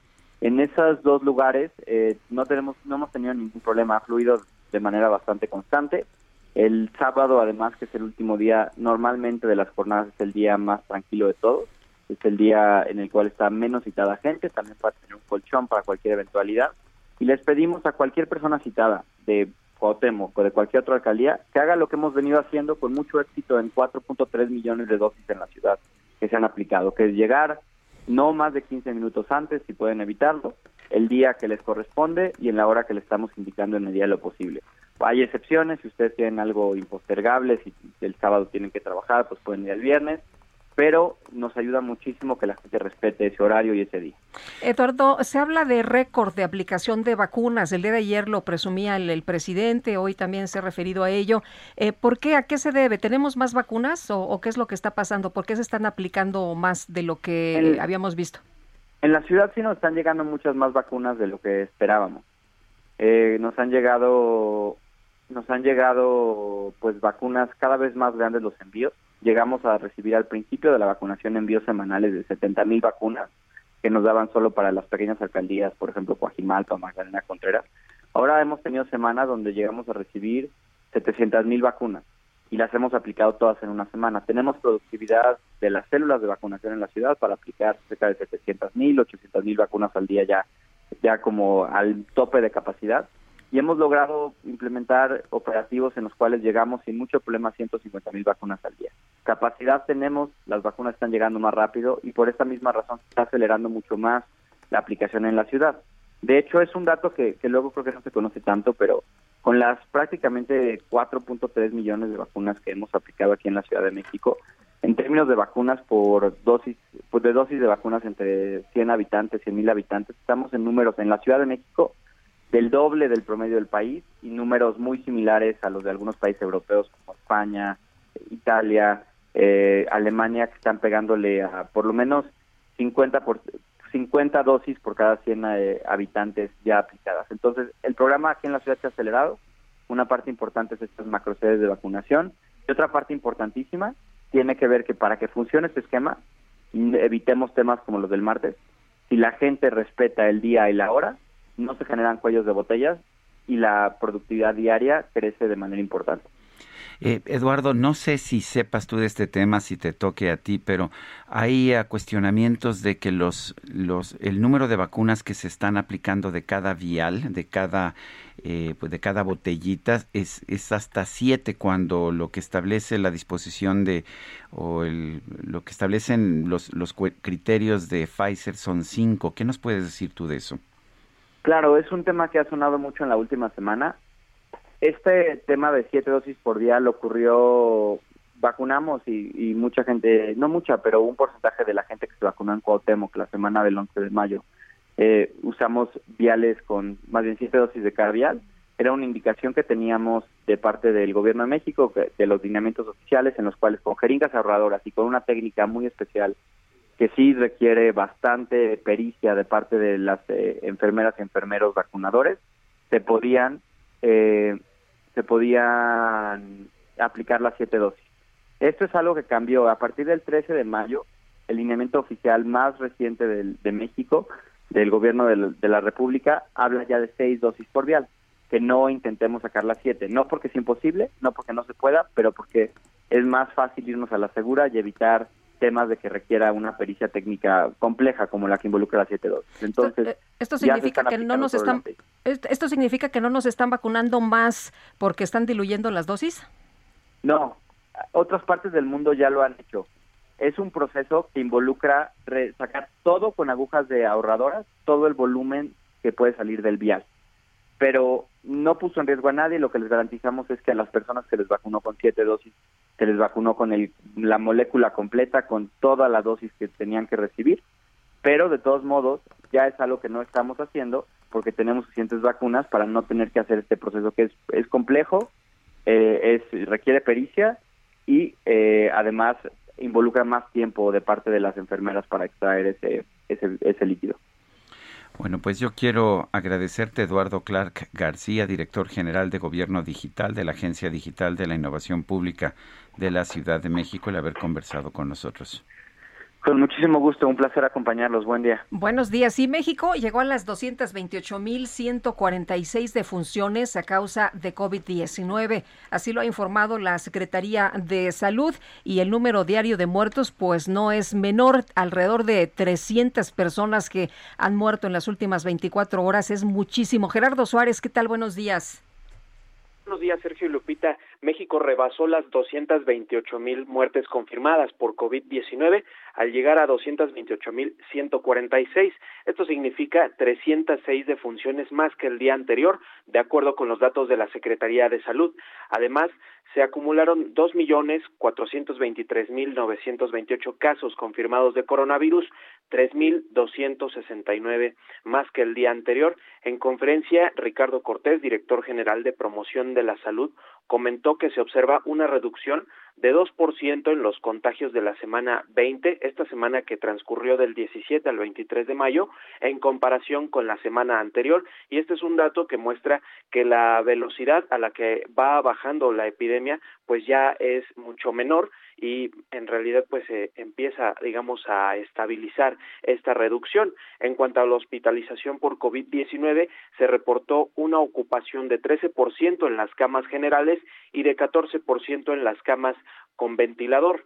Y bueno, en el caso de la vacunación, Sergio Lupita, se han aplicado 31.8 millones de dosis de la vacuna contra COVID-19 a un total de 22.6 millones de personas.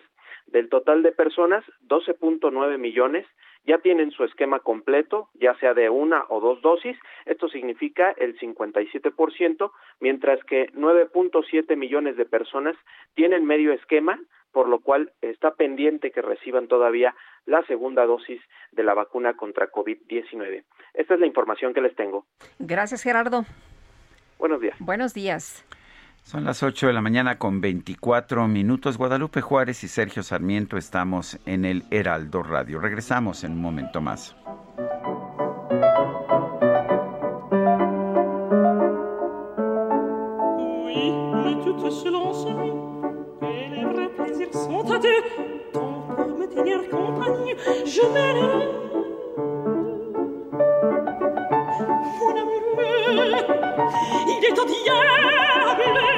Je l'ai mis à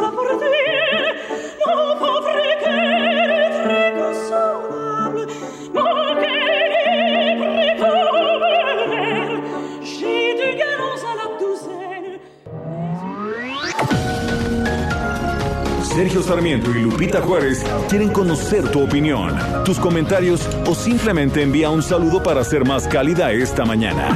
Envía tus mensajes al WhatsApp 5520 109647.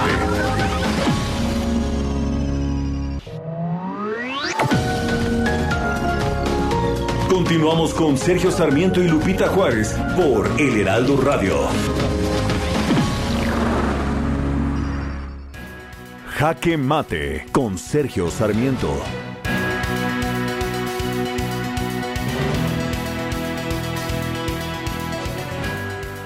La veda, la veda electoral, como la ley seca, es una de esas prohibiciones con las que los políticos nos demuestran que no le tienen confianza a los ciudadanos. Los políticos piensan que los ciudadanos son menores de edad, personas que no tienen la capacidad de tomar sus propias decisiones, que no deben ser dignos de confianza y por lo tanto que deben ser tutelados, que deben ser protegidos. Por eso, por eso algunos gobiernos, no todos, pero casi todos, establecen la ley seca en tiempos de votación y por eso también eh, algunos, bueno, estos sí no son algunos gobiernos, por eso la legislación federal establece que a los mexicanos no se les puede hablar de política, no se les pueden presentar propuestas electorales en los días previos a la elección. Otros países del mundo tienen situaciones completamente diferentes.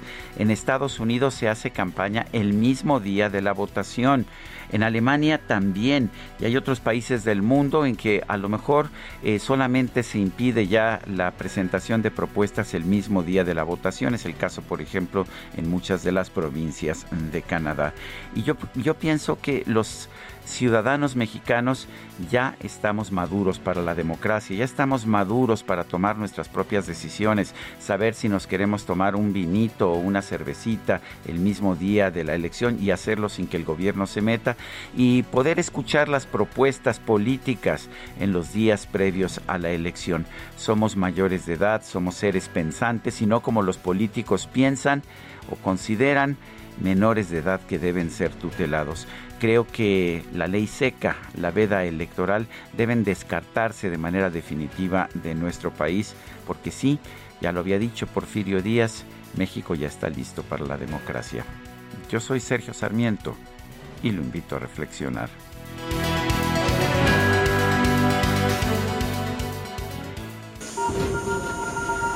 Reporte Metro con Palmira Silva. Palmira, buenos días. Hola, muy buenos días Lupita, un saludo a su auditorio. Les informo que a esta hora registramos afluencia alta en la red con un intervalo de paso entre trenes de 4 minutos en las líneas 1, 2, 3, 7, 8 y D y de 5 minutos en las líneas 5, 6 y A. La línea 12 continúa fuera de servicio. Les pedimos que en esta temporada de lluvia resguarden perfectamente sus paraguas antes de ingresar al andén y procuren utilizar calzado con suela antiderrapante y siempre respetar la línea de seguridad. Esta es la información por el momento. Que tengan un excelente jueves. Palmira. Gracias, hasta luego. Bueno, en la Ciudad de México las escuelas vandalizadas durante la suspensión de clases ya están rehabilitadas, es lo que nos dice Carlos Navarro. Adelante. Buenos días, Sergio Lupita. Les saludo con gusto a ustedes y al auditorio y comentarles que tras ser vandalizadas durante la suspensión de clases por la emergencia sanitaria de COVID-19, 201 de las 200 escuelas fueron rehabilitadas. La jefa de gobierno, Claudia Sheinbaum, explicó las afectaciones de los inmuebles educativos y la forma que se atendieron. Escuchemos. En algunos casos fue menor, rompimiento de vidrios, eh, grafitis que se hicieron dentro de las escuelas, eh, que se llevaron eh, una parte de la bomba de agua, por ejemplo, que lleva la cisterna.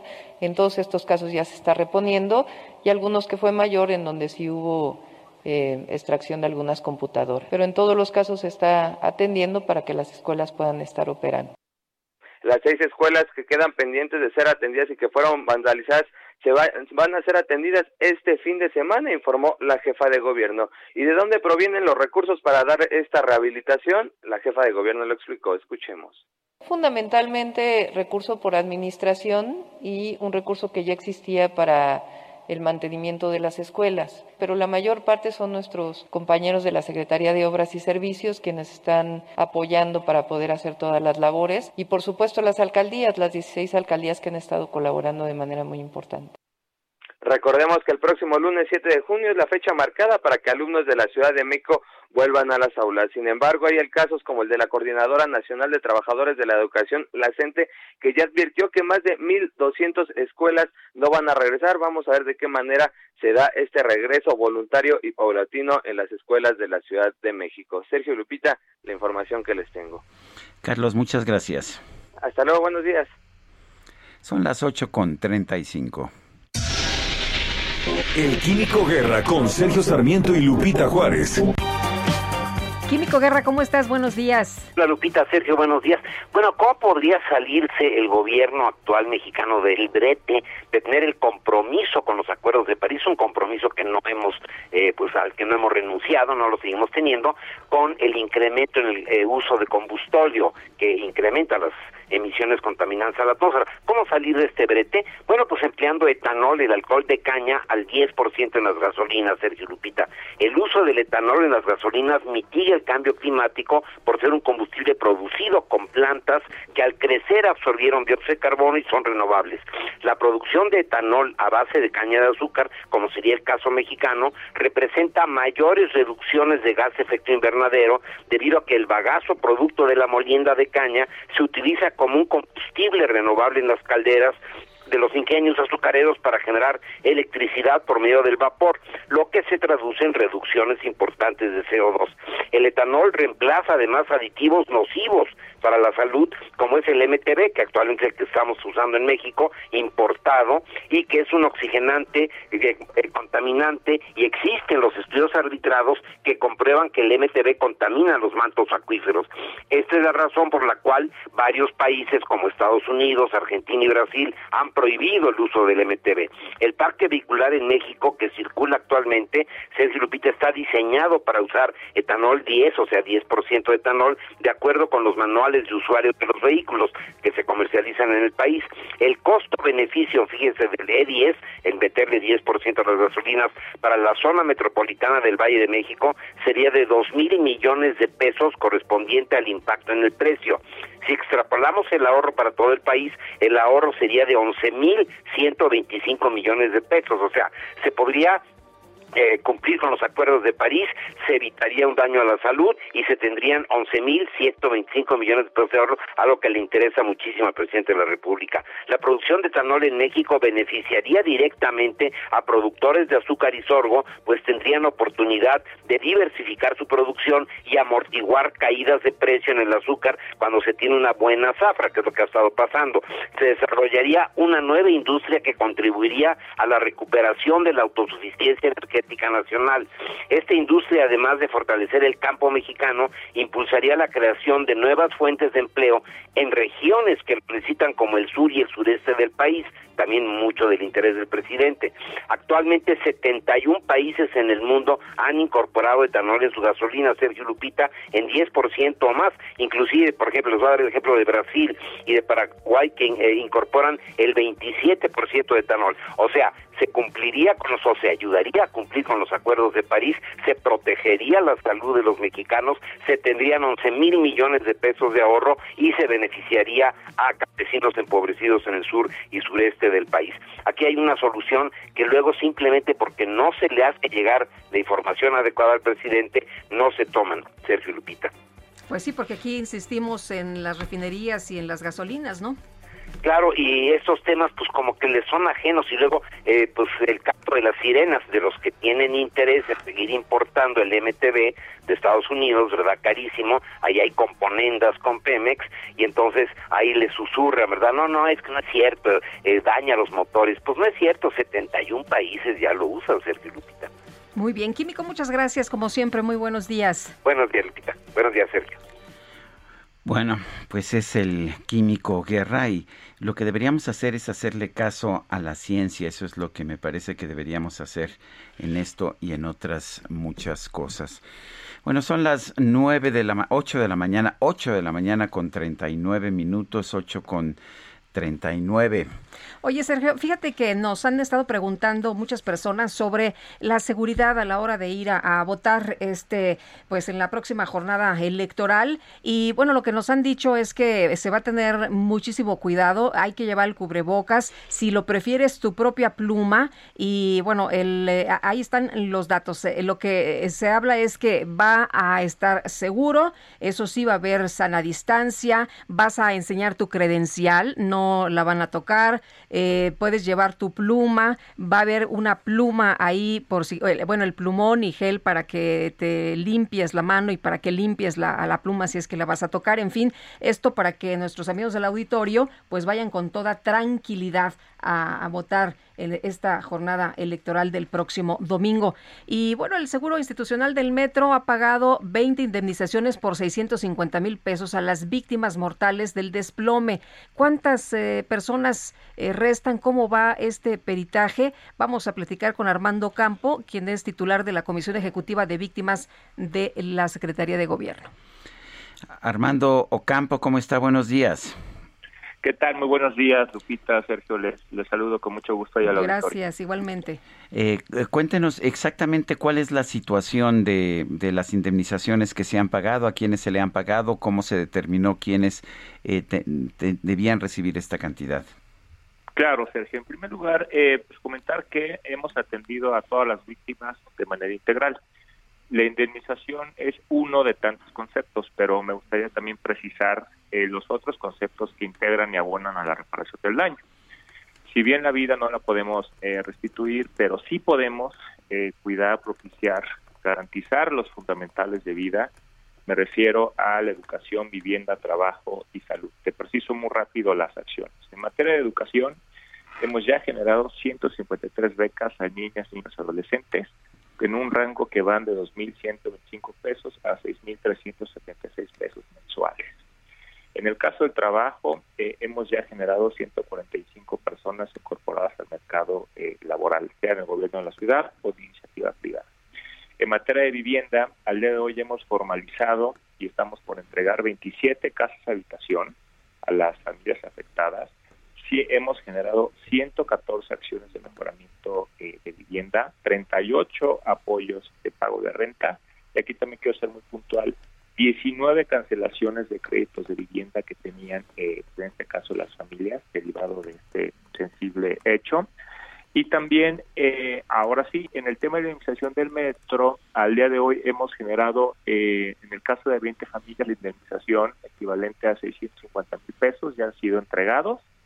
Y en el caso de las personas lesionadas, ya contamos con los dictámenes médicos porque pues, tenía que eh, pues ahora sí que definirse, digamos, los, los, los, daños y a partir de ahí ya entregar también en el caso de lesionados a las personas eh, afectadas.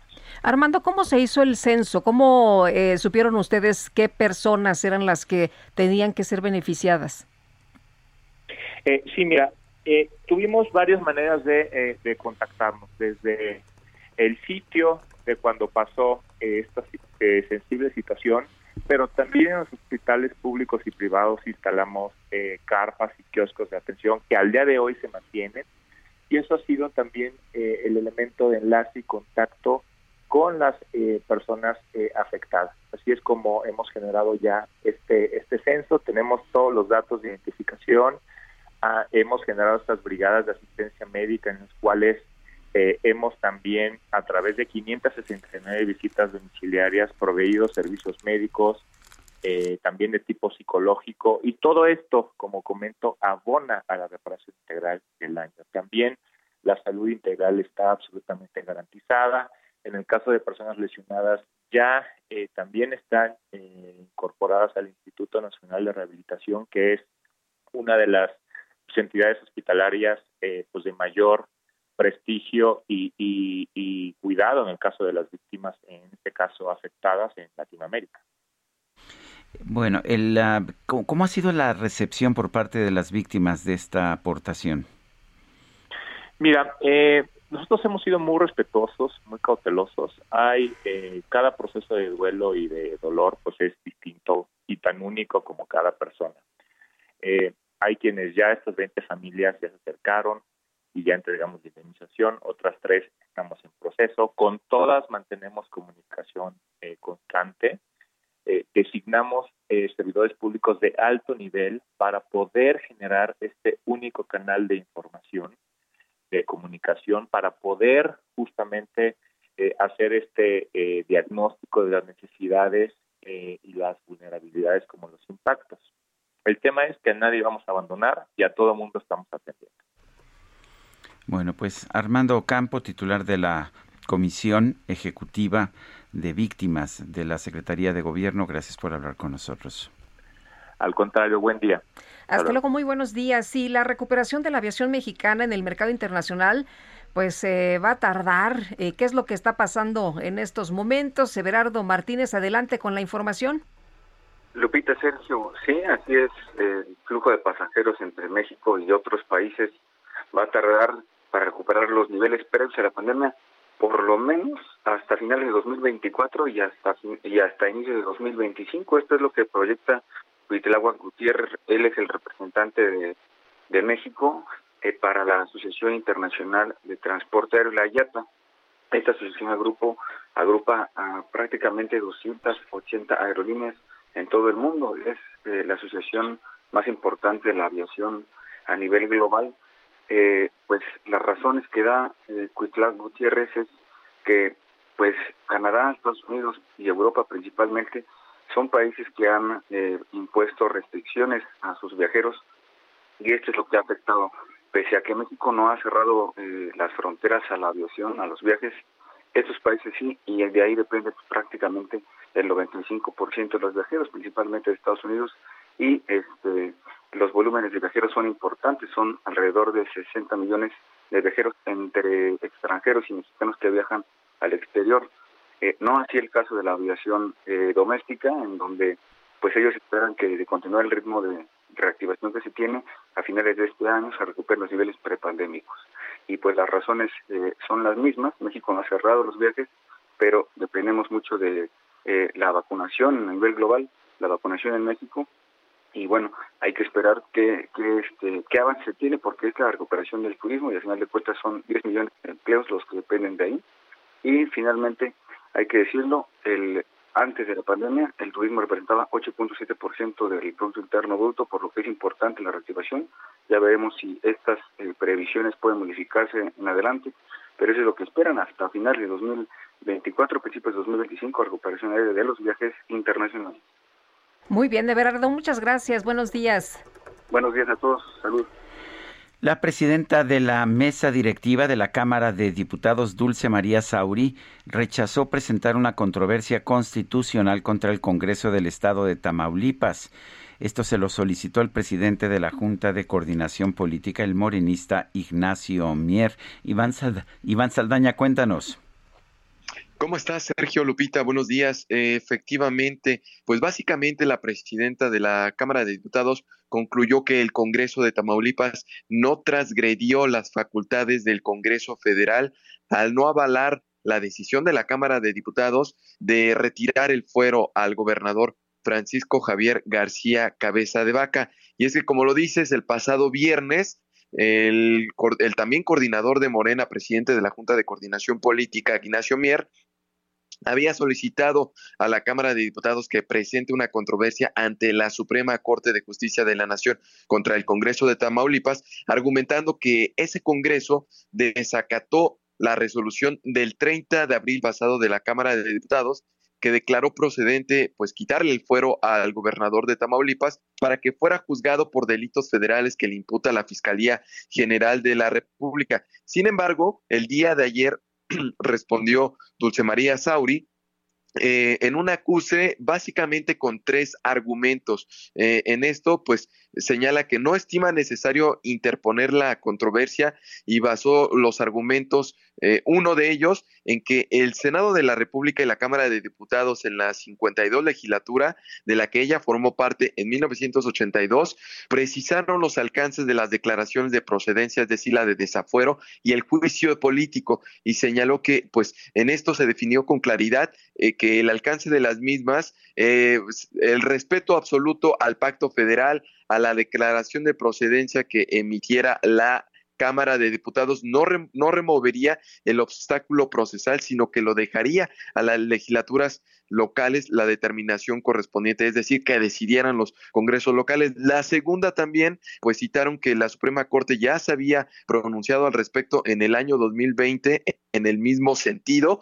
Y la tercera, pues también eh, recordará Sergio Lupita que hace un año precisamente eh, Laura Rojas interpuso una controversia constitucional en contra de que se utilice a las Fuerzas Armadas en tareas de seguridad pública eh, y pues protestaron eh, morenistas, petistas, precisamente hubo una polémica y en uno de los argumentos de Dulce María Sauri en esta acuse dice, no voy a hacer, eh, pues, no voy a coadyuvar, no voy a generar yo un debate como el que se generó en aquella ocasión, ya que se argumentó que Laura Rojas se había extralimitado de sus funciones y porque al presentar una controversia según los morenistas y petistas en aquella ocasión, tenía que ser votada por, por, por el Pleno. Entonces dijo Dulce María Sabri, actualmente estamos en receso, se tendría que convocar un periodo extraordinario, por lo tanto, pues no voy a generar polémica. En consecuencia, dice, no estimo eh, que en los actos del Congreso del Estado de Tamaulipas en materia del presente o curso haya transgredido o afectado alguna de las facultades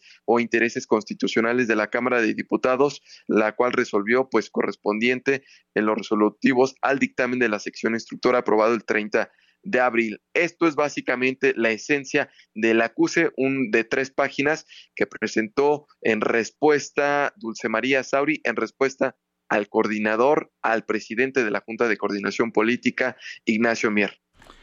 Bueno, pues yo quiero agradecerte, Iván Saldaña, que hayas conversado con nosotros.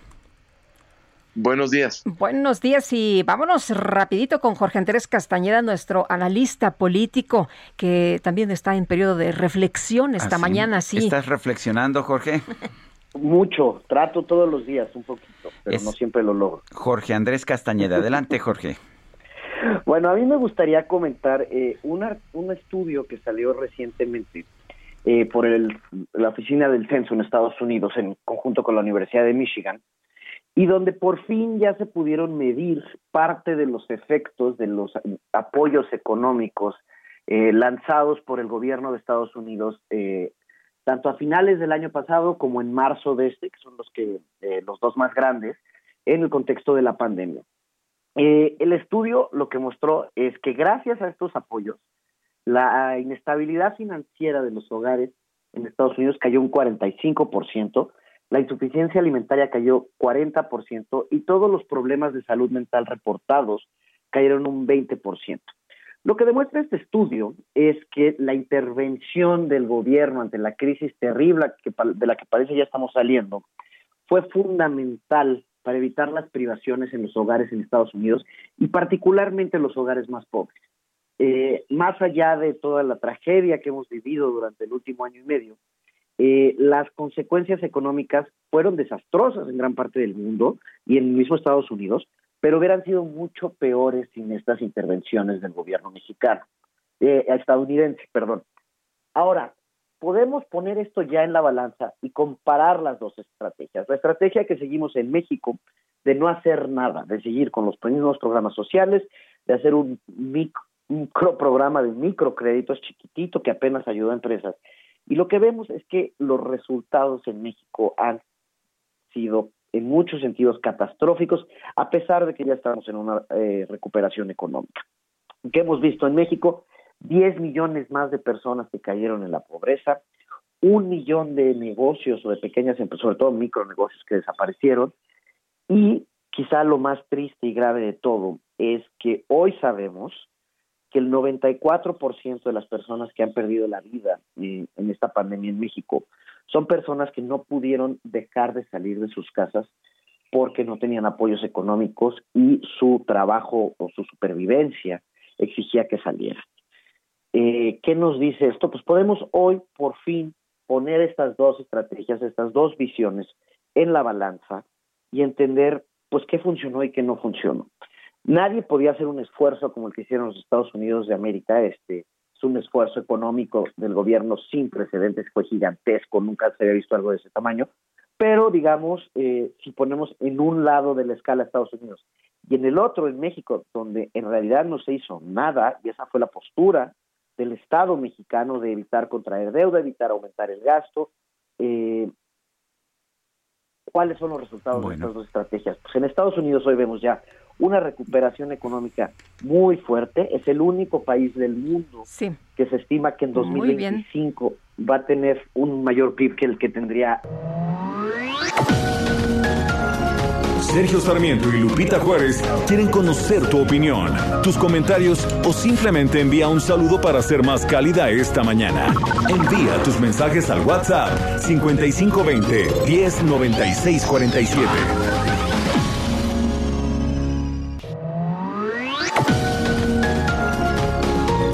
Continuamos con Sergio Sarmiento y Lupita Juárez por El Heraldo Radio. Hoy no me puedo levantar. El streaming más esperado por Cinépolis Click con María León y Yair. Revive la música de Mecano que marcó una época. Sábado 19 de junio, 8 de la noche. Boletos en www.cinepolisclick.com. Hoy no me puedo levantar. Hasta siempre.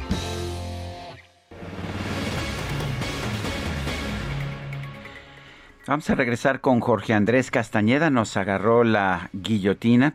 ¿Por qué se aplica la guillotina en este programa? Porque tenemos decenas de emisoras a todo lo largo y lo ancho de la República y pues por eso tenemos que salir todas a corte exactamente en ese momento. Yo sé que Jorge Andrés estabas terminando tu comentario, pero pues no quise dejarlo así al, al final. Quiero que nos des tus conclusiones porque creo que es importante. Claro que sí, Sergio, no hay ningún problema. No, nada más comentar, como decía, que pues bueno, hoy podemos medir los resultados de las dos estrategias. Por una parte, la intervención muy activa del Estado en el, para ayudar a los más desprotegidos en la crisis de COVID y poder, eh, digamos, proveer un sostén o una red mínima de protección a los hogares, que lo vimos en Estados Unidos, y no hacer nada, que fue lo que hicimos en México. Hoy tenemos los resultados, ya podemos saber, y los resultados para nuestro país parecen haber sido es de mi opinión, terribles. Vemos un aumento en la pobreza, vemos la destrucción de la, de la base productiva en las empresas que han desaparecido y vemos que muchísimas personas perdieron la vida que se pudieron haber salvado si hubiera habido apoyos económicos para que estas personas permanecieran en casa. Esto también se va a traducir en la recuperación económica. En Estados Unidos ya se ven cifras eh, muy alentadoras, incluso hoy mismo eh, el reporte de no empleo. Y se, la OCDE estima que para 2025 el único país del mundo que va a tener un PIB mayor al que estaba proyectado antes de la pandemia es Estados Unidos. En México no nos vamos a recuperar a pasar de las buenas cifras de los últimos días hasta 2024, probablemente 2025.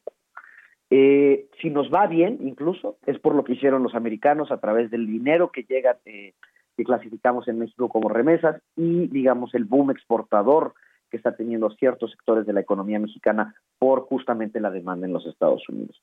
Hoy, repito, podemos poner las dos estrategias sobre la mesa y hacer un balance mucho más eh, equilibrado después de contar con todos estos datos. Bueno, gracias por hablar con nosotros, Jorge Andrés. Muchísimas gracias a ti, Sergio. Muchas gracias, Lupita, y un saludo a todo el auditorio. Un abrazo, buenos días, Jorge Andrés.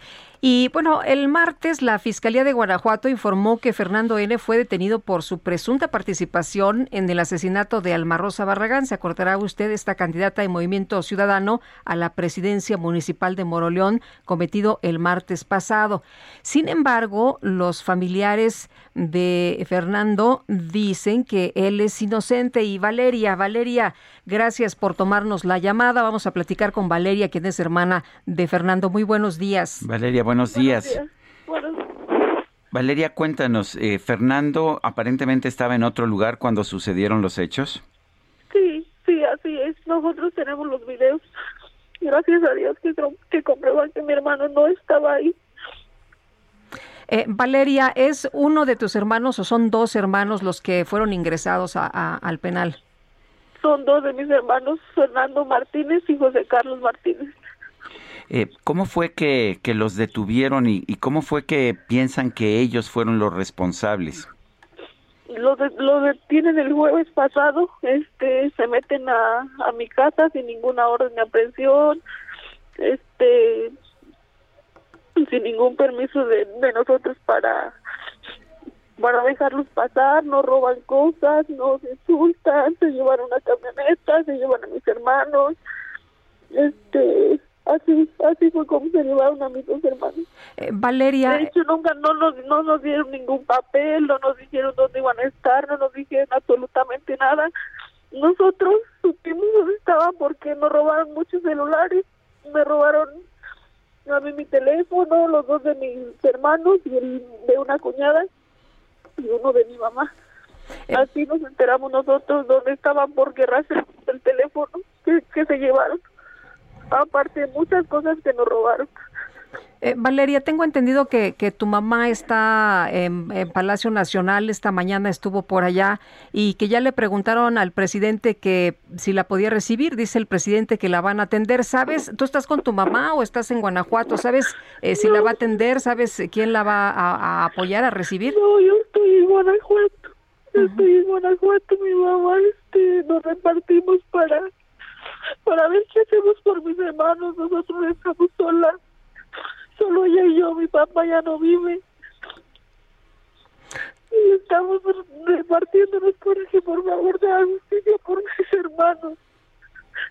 Valeria, hablabas de, Sergio te preguntaba sobre unos videos. Eh, ¿De qué videos tienen? Eh, ¿qué, información contienen eh, esos videos? Los videos están ahí. Mire, yo soy de, de Loma de Zempoal, es un ranchito. Un ranchito cerca de Yuridia y este a nosotros Moroleón nos queda como una hora, una hora y media más o menos. Los videos que tenemos es, minutos de diferencia de cuando mataron a la Ahora, eh... no, no pudo transportarse en dos o tres minutos a Moroleón. Nunca, es imposible. El, el, tengo entendido que eh, ellos dicen que los identificaron en videos que estaban en Moroleón. ¿Ustedes han visto esos videos? ¿Los conocen? ¿O, cómo fue que, que los cómo fue que ellos decidieron que eran responsables? No sé, no sé cómo le digo.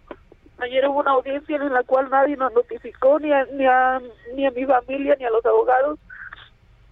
Yo me enteré por una reportera que me dijo, oye, si sabes que tiene audiencia tu hermano Fernando, le dije, no, no, no, mi hermano no tiene audiencia y sí tenía audiencia.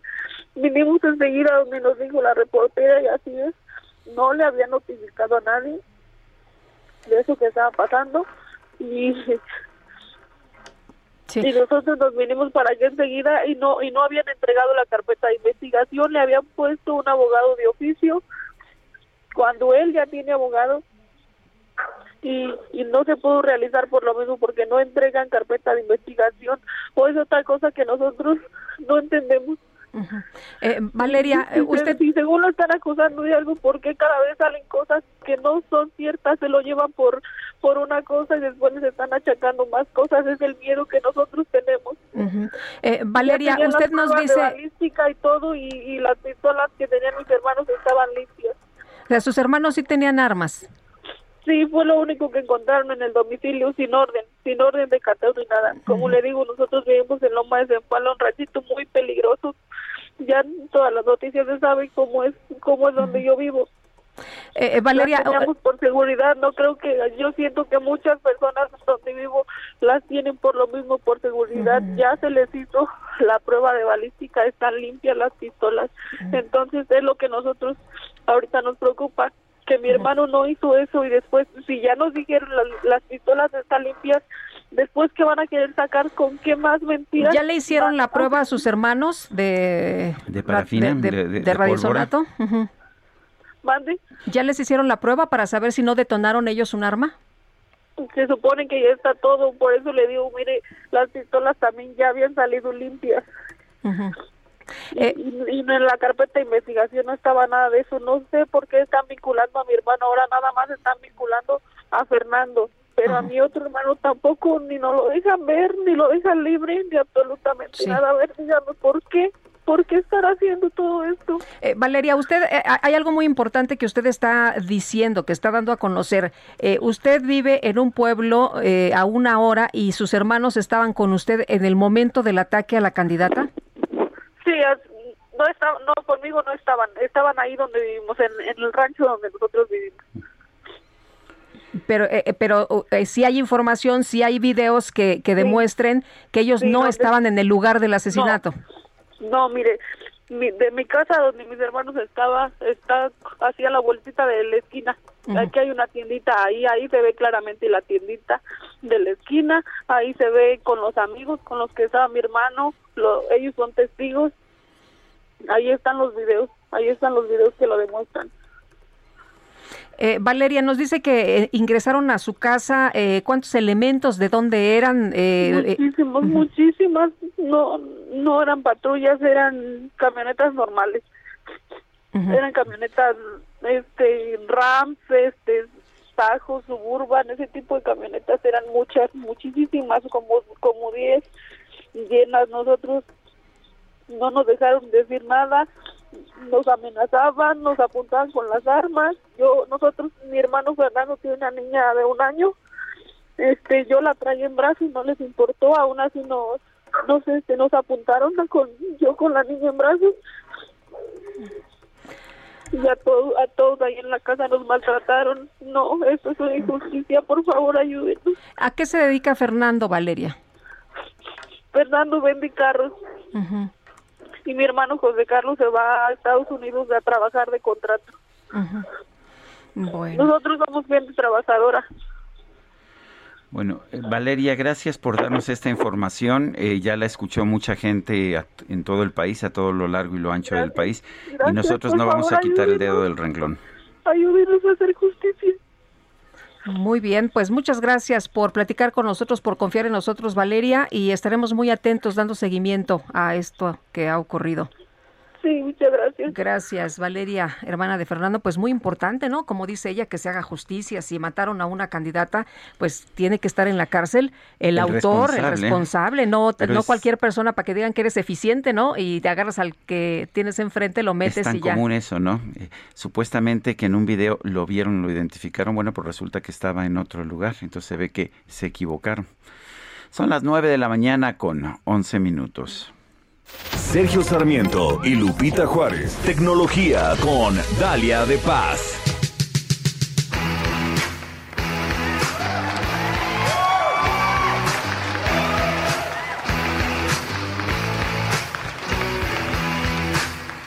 hablar esta mañana? Pues no sé, mi queridísima Dalia de Paz, ¿qué nos tienes? Adelante.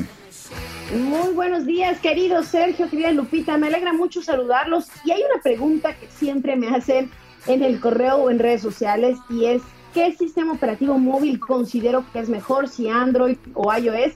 Y como saben, uso ambas plataformas porque constantemente estoy probando los nuevos equipos, pero sin duda para mí en temas de privacidad que finalmente considero que es lo más importante para un usuario. Por supuesto que el hardware y precio pesan mucho a la hora de comprar, que tenga una super cámara, pero no hay nada como poder tener un mejor control sobre nuestro dispositivo y decidir qué sí y qué no, quiero compartir con las aplicaciones y demás. Y por supuesto que puedo navegar libremente en mi teléfono buscando esos zapatos o viajes sin que nadie esté rastreando las tiendas por las que estuve navegando y peor aún que la venda, eh, pues que venda mis datos a terceros. Así que en este caso, quien ha trabajado arduamente y la razón por la que considero es mejor para mí, creo que es Apple con iOS, su sistema operativo móvil que encontraremos con los equipos, los iPhone. De hecho, hace algunas semanas actualizó iOS 14.5, el cual ahora nos permite darle o negarle el permiso a todas las aplicaciones que quieran nuestra información. Esta nueva función de transparencia en el rastreo en apps requiere que estas, ya sea Facebook, Google, Booking, Twitter, Yelp, Instagram, NBA o cualquiera que tengan en mente, obtengan el permiso, como les comento, del usuario antes de rastrear nuestros datos a través de aplicaciones y sitios web de terceros con fines publicitarios o para compartir la información con revendedores de datos. Hay que tener en cuenta que aunque en iOS las apps funcionan de forma aislada sin tener acceso al sistema, sí pueden monitorear nuestro iPhone gracias a un identificador que permite qué compañías pueden enviarnos publicidad ajustada a todos nuestros hábitos de navegación. Esta actualización la encontrarán, como les digo, con iOS 14.5 y para permitir que estas herramientas mencionadas soliciten siempre nuestro rastreo, hay que irnos a configuración, luego al apartado privacidad y van a ver que aparece ahí un cuadrito color naranja que dice tal cual rastreo. Lo van a tocar y verán opción de permitir solicitar rastreo y todas las apps que pueden espiarnos. Ahí vamos a ver tal cual qué aplicaciones pueden echar, eh, pueden ver nuestra información. Así que como siempre les respondo, sí depende mucho también de las necesidades a la hora de comprar un smartphone definitivamente, pero repito, no hay nada como tener un mejor control de su actividad y sobre todo el derecho de poder decidir a quién le quieres dar tus datos. Si se quedaron con alguna duda acerca de esta función, transparencia, me encuentran en Twitter, Dale de Paz, o en Instagram, Dale de Paz. Y rápidamente, hablando de movilidad, también les platico que otra de las compañías que ha estado en constante innovación es Movistar. Hace algunos días presentó Libre, este permite a los usuarios personalizar sus planes. Me parece muy interesante porque lo hace para clientes de prepago como pospago y con la posibilidad de aumentar o reducir gigas según su necesidad, eh, mover los videos, aplicaciones, cuánto quieren gastar. Así que vale mucho la pena echarle un ojo ahí en la aplicación de Movistar MX y ahí habrá que probar el servicio. Y ya para concluir, les comento que si aún no saben la casilla para votar a la que deberán acudir este próximo 6 de junio, el INE habilitó una plataforma especial para ubicar las urnas y que no haya confusión, así que lo único que deben hacer es ingresar a ubicatucasilla.ine.mx otra vez se lo repito, por si se perdieron esto, ubica tu casilla.ine.mx, seleccionar la entidad a la que pertenece, llenar el campo de sección eh, con el número que aparece en nuestra credencial del, ahí en el INE. Y en mi caso me indica, por ejemplo, que me toca eh, votar ahí en la calle Tabasco, en la colonia Roma, y a un lado puedo ver el mapa para tener una mayor precisión de la entrada del inmueble. Repito, para consultar estos detalles hay que ingresar a ubicatucasilla.ine.mx y ahí en mi Twitter, Dalia de Paz, e Instagram, Dalia de Paz, les comparto información de todo lo que quieran saber del ámbito tecnológico. Sergio Lupita, les mando un abrazote muy grande. Muy bien, pues Dalia, muchas gracias y un fuerte abrazo. Igualmente, buenos días. Son las 9 de la mañana con 16 minutos. Vamos a un resumen de la información más importante. Desde Palacio Nacional, el presidente de la República, Andrés Manuel López Obrador, señaló que va a esperar a que concluya el proceso electoral para considerar posibles cambios en su gabinete. Vamos a esperar que pasen las elecciones. Es que de verdad sí es un antes y un después. Siempre ha sido así, que ahora pues no es la excepción. Siempre las elecciones intermedias son como el fin de un periodo y el inicio de otro. Entonces vamos a esperarnos a que pasen las elecciones. Bueno, ¿quién se va? ¿Quién se va y quién se queda? Eh, bueno, por otro lado, el presidente informó que este miércoles se aplicaron más de un millón de vacunas contra COVID-19 en todo el país por primera vez desde el comienzo de la campaña de inmunización dar una buena noticia, muy buena. Ayer se vacunaron más de un millón de personas. Es eh, cifra récord y nos da muchísimo gusto poder anunciarlo. Un millón sesenta y un mil novecientos sesenta y dos. ¿Por qué está creciendo el número de vacunados? Porque se ampliaron brigadas y además se está vacunando a gente más joven, a adolescentes casi de 40 a 49. No son adolescentes los de 40 a 49, ¿eh? son adultos, jóvenes tal vez. Bueno, la Organización Internacional del Trabajo estimó que en 2021 la pandemia de COVID-19 va a causar la pérdida de más de 100 millones de empleos de tiempo completo en todo el mundo. La ministra de Sanidad de España, Carolina Darias, anunció que en los próximos días se va a autorizar la apertura de discotecas hasta las 3 de la mañana en las regiones que presenten una baja incidencia del COVID. Todo empezó cuando te vi pasar, sentí algo tan bonito que no explicar.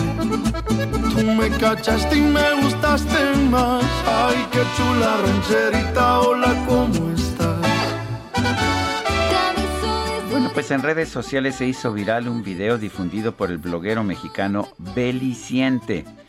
Se le ve caminar por las calles del centro histórico de la Ciudad de México mientras lo persigue un gran número de personas que le piden fotos y saludos.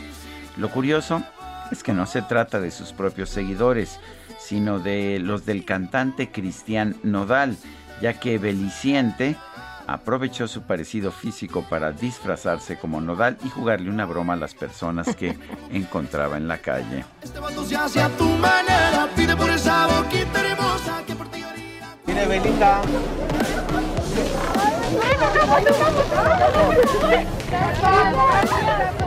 Belita.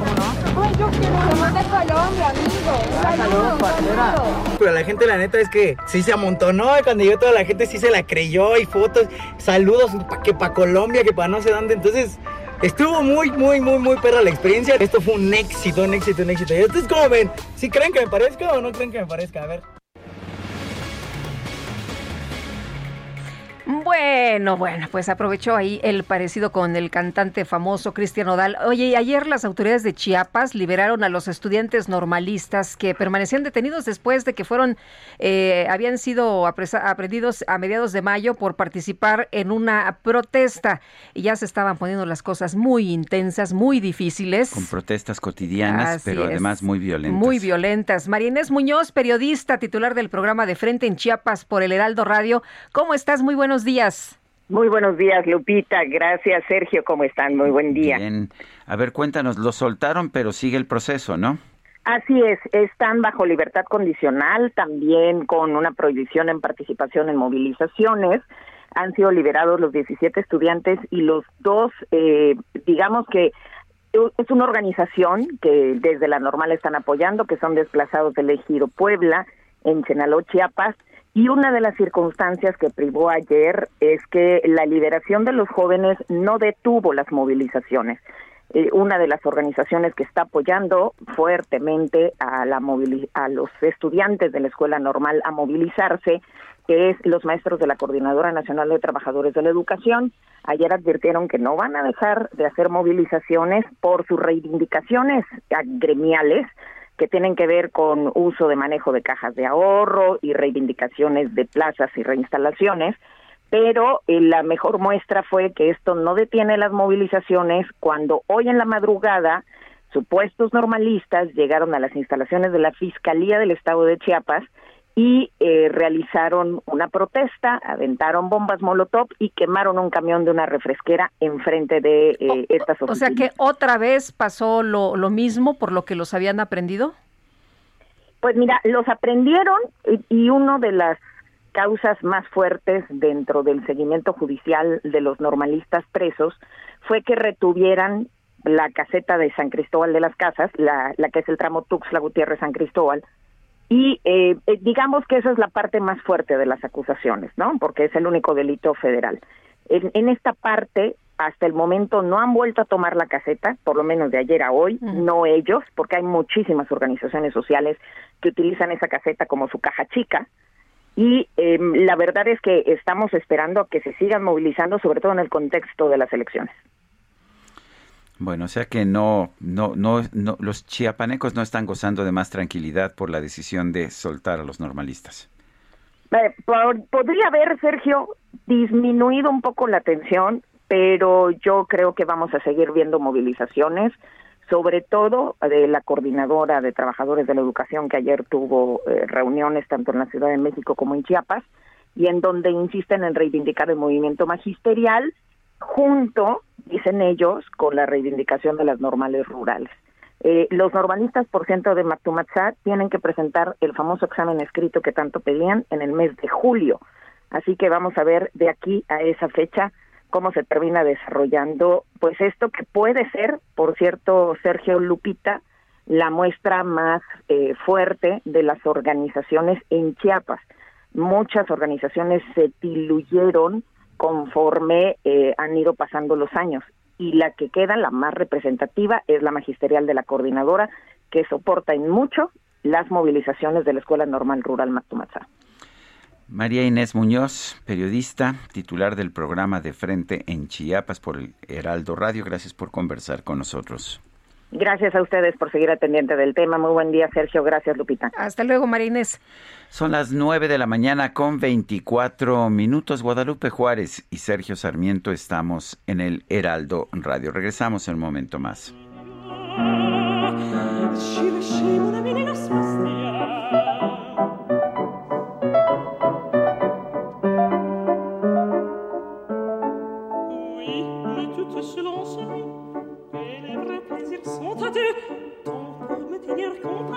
Je m'aime.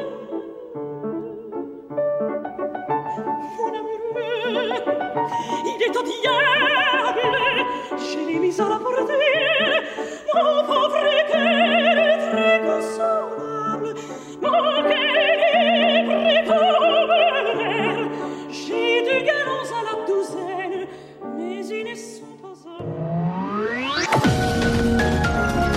Sergio Sarmiento y Lupita Juárez quieren conocer tu opinión, tus comentarios o simplemente envía un saludo para ser más cálida esta mañana.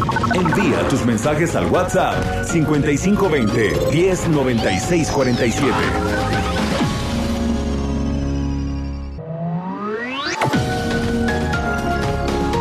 Continuamos con Sergio Sarmiento y Lupita Juárez por El Heraldo Radio.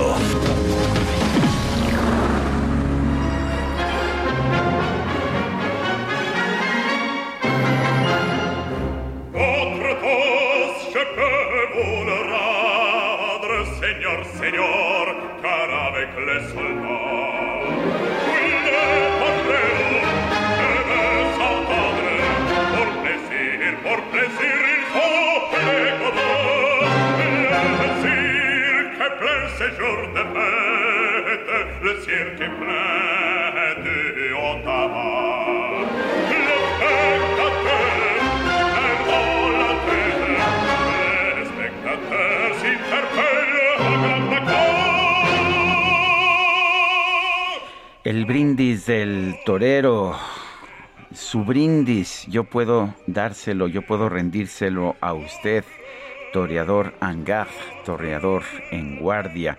Y estamos escuchando esta interpretación de esta aria magistral de la ópera Carmen en la voz de uno de los mejores bajos de toda la historia, Nikolai Yaur- Yaurov de Bulgaria.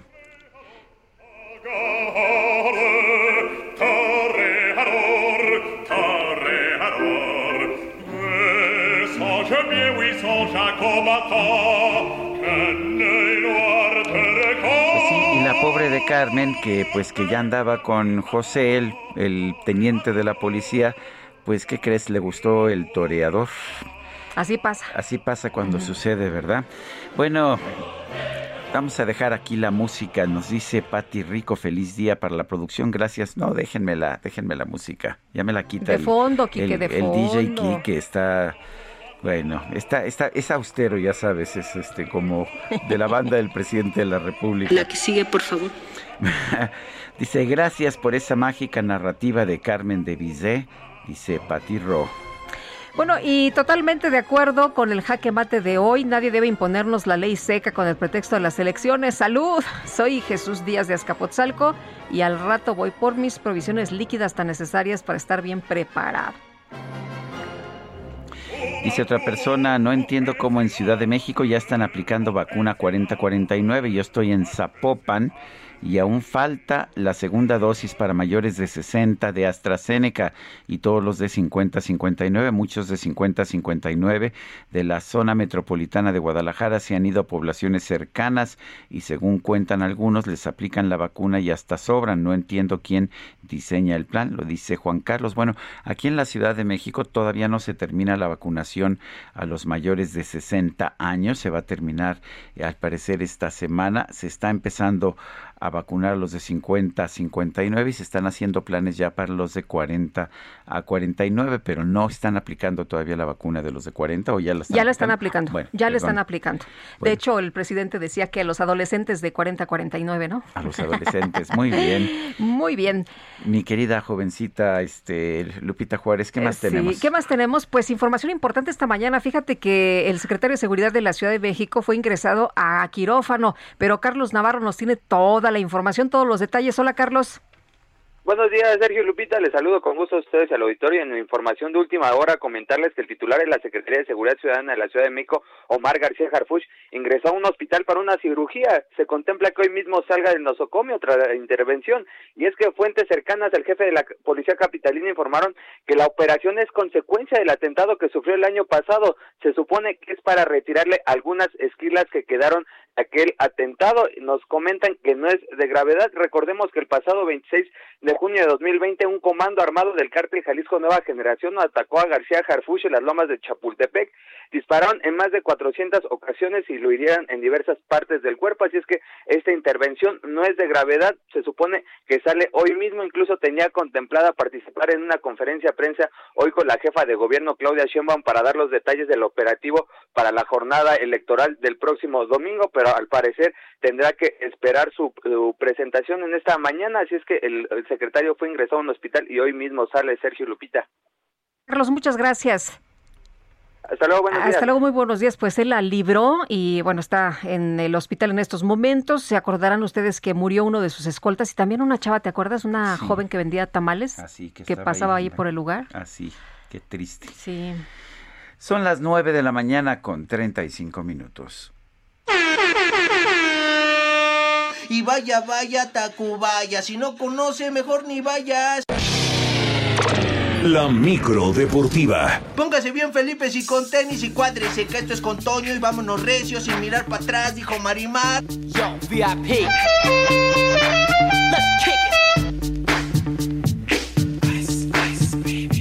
Mi, mi querido Julio Romero, tu cacharpo cada vez está peor. No sé qué más decirte. Ya no sabemos con quién juntarlo, con quién se está juntando. Mi querido Sergio Lupita, muy buenos días. Pens- Pensé que le habías pagado una buena educación, pero déjame decirte que tu dinero no sirvió para nada. Se me hace que se lo clavó, ¿verdad?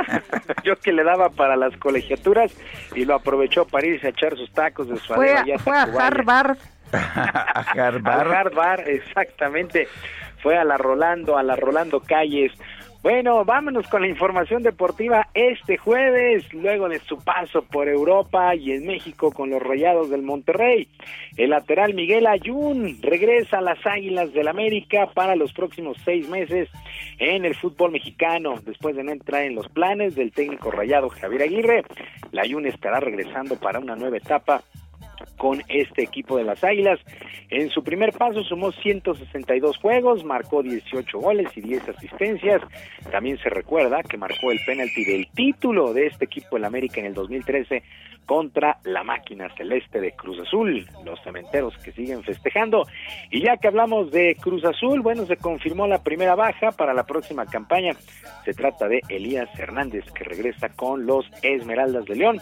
Pues así las cosas con el conjunto de las Águilas del América, que pues poco a poco comienza a anunciar sus refuerzos para la próxima campaña. Mientras tanto, allá en España, Carlo Ancelotti, Carlo Ancelotti fue presentado como nuevo técnico del Real Madrid en sustitución de Zinedine Zidane, que por cierto no salió también del cuadro merengue. Ahí acusó falta de confianza a Florentino Pérez, el presidente. En conferencia de prensa, Carlo Ancelotti resaltó la importancia de este club y espera responder como en su primera etapa ganó cuatro de nueve posibles títulos, mientras que en el marco de esta presentación se dio tiempo para hablar de Irving el Chucky Lozano y sus posibilidades de traerlo a España. Hay que recordar que Ancelotti se lo llevó al Nápoles, después este dejó el banquillo, se quedó el Chucky, pero pues Carlo Ancelotti se dio tiempo para hablar de los mexicanos en el Madrid.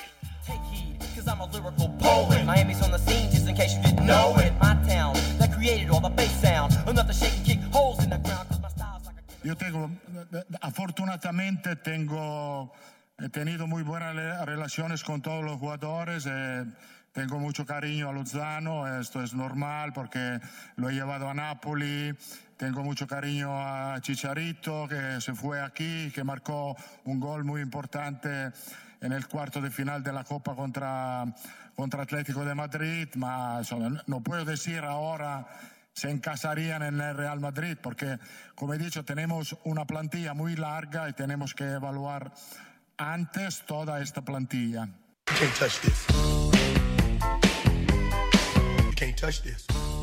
Bueno, la verdad es que sí se ve, se ve complicado que pueda regresar o que más mejor dicho llegar Irving el Chucky Lozano al conjunto de el Real Madrid. Pues así las cosas con el cuadro el cuadro cementero porque eh, con el cuadro del Madrid quiero decir en esta en esta campaña pues no obtuvo un solo título. Bueno en otras cosas actividad en el abierto de Roland Garros el abierto de Roland Garros en estos momentos se está jugando el serbio Novak Djokovic Djokovic, que, a ver, les cómo está, va ganando 6-3, ganó el primer set, va 2-1 en el segundo contra el uruguayo Pablo Cuevas. También está en vivo el suizo Roger Federer, que venció en su primer set 6-2 al eh, croata Marin Cilic. Está arrancando el segundo set en resultados ya completos o bueno, ya finales en la jornada de Roland Garros. Stefano Tsitsipas, Roland Garros, Stefano Tsitsipas, el griego venció 6-3, 6-4 y 6-3 al español Pedro Martínez, el japonés Kei Nishikori 4-6, 6-2, 2-6, 6-4 y 6-4 sobre Karen Hashanov, este jugador de Rusia. Tuvieron que irse hasta los 5 sets. Otro duelo que también estuvo muy largo fue el del ruso Daniel Medvedev, que venció 3-6, 6-1, 6-4 y 6-3 al estadounidense Tommy Paul. Continúa de lleno, eh, pues ya prácticamente segunda ronda allá en Roland Garros, el segundo Grand Slam de la temporada. Actividad en el básquetbol de la NBA y tres equipos ya se clasificaron a la siguiente ronda. Los 76 de Filadelfia vencieron 129 a 112 a los Wizards de Washington y ya están en la siguiente fase, mientras que los eh, Halcones de Atlanta 103 a 89 se impusieron a los Knicks de Nueva York y también 4-1 finiquitaron su serie. El Jazz de Utah 126 a 110 sobre los Grizzlies de Memphis y ya avanzaron, mientras que los Mavericks de Dallas vencieron 105 a 100 a los Clippers de Los Ángeles y toman ventaja de tres juegos a dos en este compromiso, en los compromisos que se van a ganar cuatro de posibles siete duelos, así la actividad en la NBA. Mientras tanto, varios medios y luchadores han dado por hecho la muerte del exótico Pasión Cristal. Por lo pronto, el hijo de Black Silver, quien es el gerente de lucha libre Acapulco, reportó que sigue en calidad de desaparecido. El martes por la noche, junto con Diva Salvaje y Jesse Ventura, caminaban por la playa, ahí en la zona de la Condesa en Acapulco, cuando fue arrastrado por una ola por lo que lleva más de 24 horas sin que se sepa de él. El empresario agregó que hasta que no aparezca el cuerpo seguirán con la esperanza de un milagro. Esto se dio a conocer pues justamente eh, pues el día de ayer, así es que seguimos con la duda de qué pasó con este este luchador eh, Pasión Cristal, uno de los exóticos. Bueno, pues ojalá ojalá parezca, pero bueno, varios medios allá en Acapulco luchadores ya ya externaron su pésame por el fallecimiento de este de este luchador porque fue arrastrado por una ola. Sergio Lupita, amigos del auditorio, la información deportiva este jueves, que sea un extraordinario día. Yo, como siempre, les mando abrazo a la distancia. Julio. Es Julio Romero, son las 9 de la mañana, 9 de la mañana con 42 minutos y pues vamos a, a más información. Eh, se recibe, se ha dado a conocer en Londres que la reina Isabel de Inglaterra se va a reunir con el presidente de Estados Unidos Joe Biden y con la primera dama Jill Biden en su residencia del castillo de Windsor al concluir la cumbre del G7 que se va a llevar a cabo en el Reino Unido la próxima semana. Esto lo señaló el Palacio de Buckingham, que es el palacio en el que reside y la sede de la monarquía de la Gran Bretaña. Biden se convertirá en el décimo tercer presidente de Estados Unidos con el que se reúne la monarca que tiene ya 95 años. Será su primer compromiso importante desde la muerte de su esposo, el príncipe Felipe que tuvo lugar el pasado mes de abril. Bueno, y en otros temas, efectivos de la policía de Nicaragua ingresaron este miércoles a la casa del aspirante a la presidencia, eh, Cristina Chamorro, ¿qué tal? Con una orden de allanamiento y detención emitida por una jueza local. Esto se acaba de informar eh, justamente hace unas horas. Y bueno, hay quien dice que pues eh, le estorban los opositores, ¿no? A quien quiere de nuevo el gobierno. Efectivamente, a este presidente de, de Nicaragua. Eh, pues que no quiere, no quiere realmente que haya oposición. Me llamó poderosamente la atención cuando se dio a conocer esta información que una de las acusaciones que se han presentado en contra de Cristina Chamorro es que cometió el delito de falsedad ideológica. ¿Sí? El delito de falsedad ideológica. Pero bueno, pues la quieren sacar del camino. Bueno, sí, en, en, otro tema a propósito también interesante, la Casa Blanca anunció que va a seguir financiando organizaciones no gubernamentales y a periodistas de investigación para denunciar la corrupción. Esta directriz forma parte central de la política exterior de Joe Biden, es lo que ha señalado el periodista mexicano Jesús Esquivel de la revista Proceso que está allá en Washington. O sea que las peticiones del presidente López Obrador para que le quite el financiamiento a México, México contra la corrupción y la, y la impunidad, pues simple y sencillamente no ha sido aceptada. Ya le dijeron que no, que no, que van, y, y no nada más le dijeron que no, sino que van a seguir financiando. Así es. Bueno, pues vamos con otros temas. Enrique Alfaro, el gobernador de Jalisco, afirmó que que su gobierno cuenta con las condiciones necesarias para tener un nuevo ciclo escolar seguro. Mayeli Mariscal nos tiene el reporte. Adelante, Mayeli. Hola, ¿qué tal? Sergio Lupita, muy buenos días también al auditorio. El regreso a clases presenciales para 1.679.929 alumnos en Jalisco será opcional y además se estará aplicando pruebas aleatorias para contener posibles brotes y será a partir del siguiente ciclo escolar, es decir, en agosto, así lo anunció Enrique Alfaro Ramírez, el gobernador del estado, y recordar que, se, que desde hace tres meses la entidad eh, estableció algunas estrategias ya con miras al regreso a la presencialidad, como estos grupos de asesoría académica, de acompañamiento académico, y desde el pasado 17 de mayo también el 97% de las escuelas se abrió para brindar atención y orientación tanto a alumnos como a padres de familia que no tenían forma de comunicarse de manera digital con los docentes, así como también atender procesos de inscripción y reinscripción.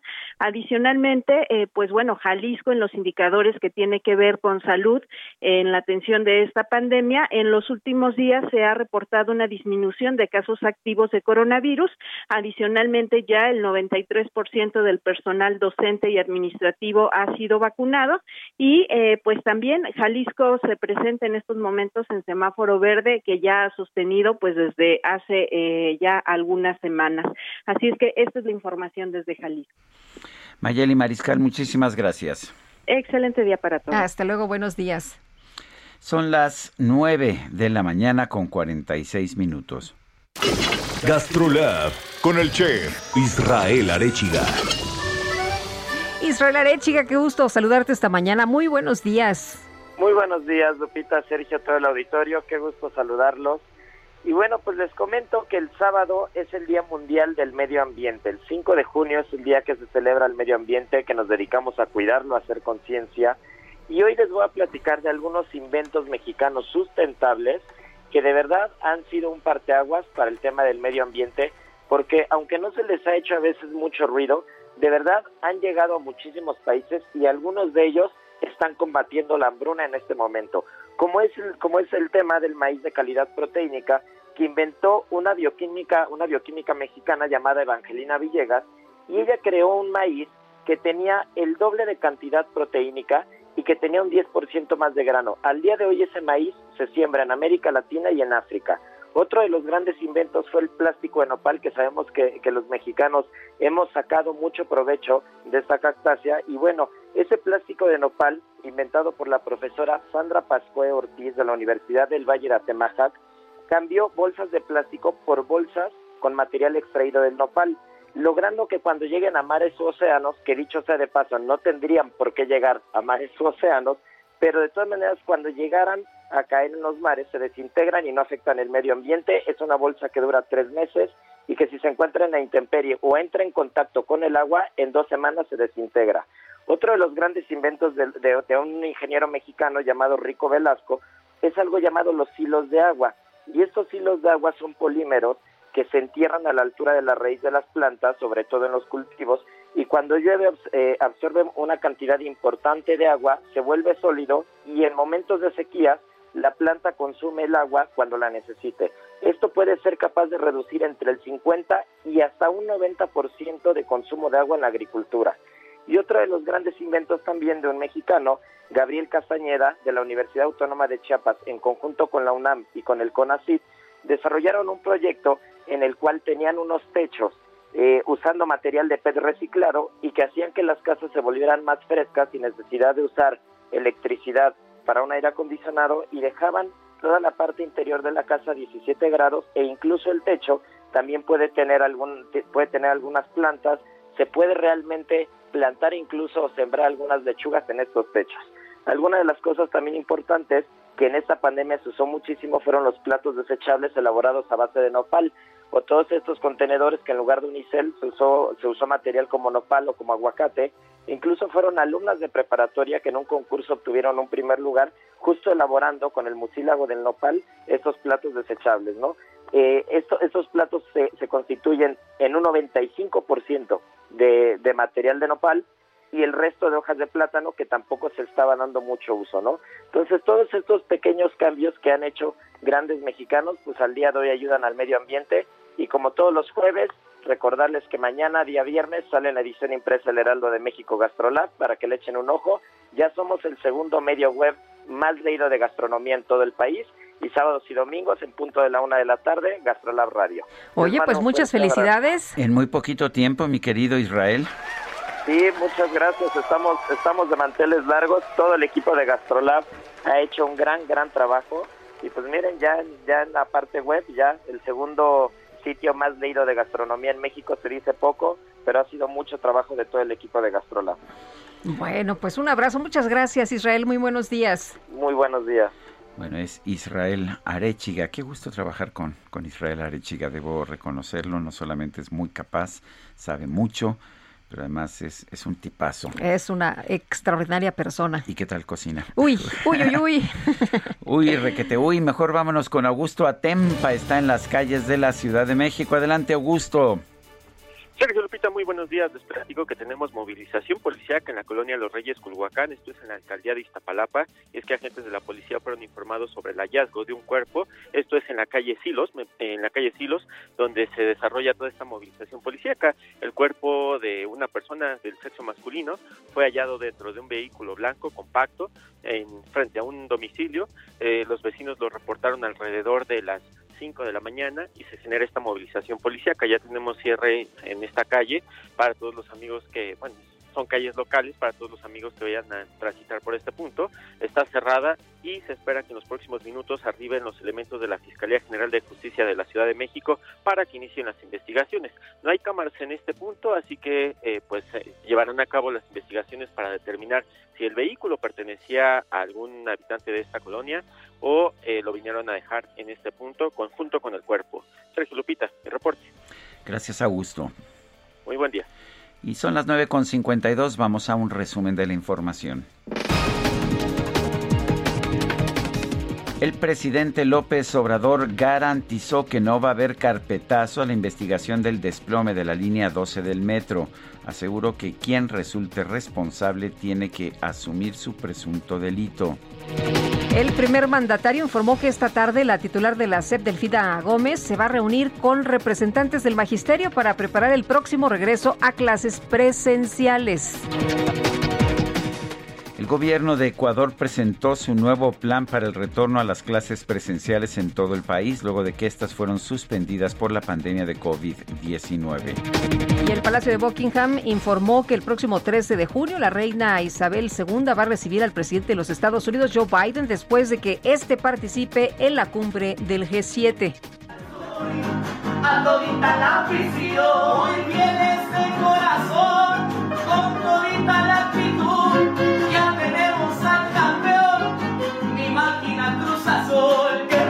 ¿Escuchaste bien este querreque, Guadalupe? Ya tenemos al campeón, mi máquina Cruz Azul. ¿Escuchaste, verdad? Escuché perfectamente. Bueno, pues fíjate que la agrupación de música regional mexicana Trío Descendencia Hidalguense llamó la atención de muchas personas en redes sociales luego de que lanzó su nuevo su nuevo guapango titulado Cruz Azul Campeón 2021, con el que se relata al ritmo del querreque el nuevo campeonato de la máquina celeste en la Liga MX. Esta vez, dicen, no hubo Cruz Azuleada. Querreque.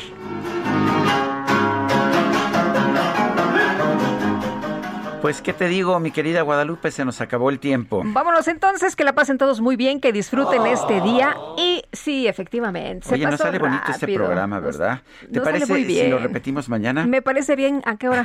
Más Este, o menos. A las 7. A las Dice el Quique que por ahí de las 10.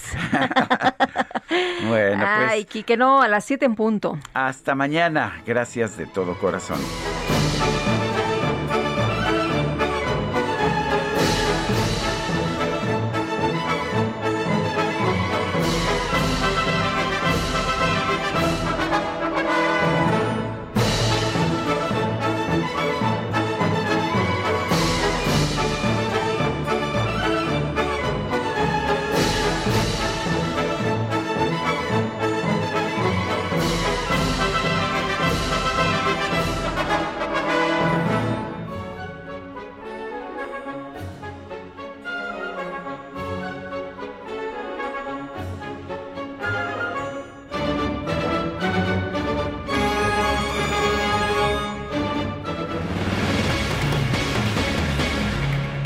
Heraldo Media Group presentó Sergio Sarmiento y Lupita Juárez por El Heraldo Radio.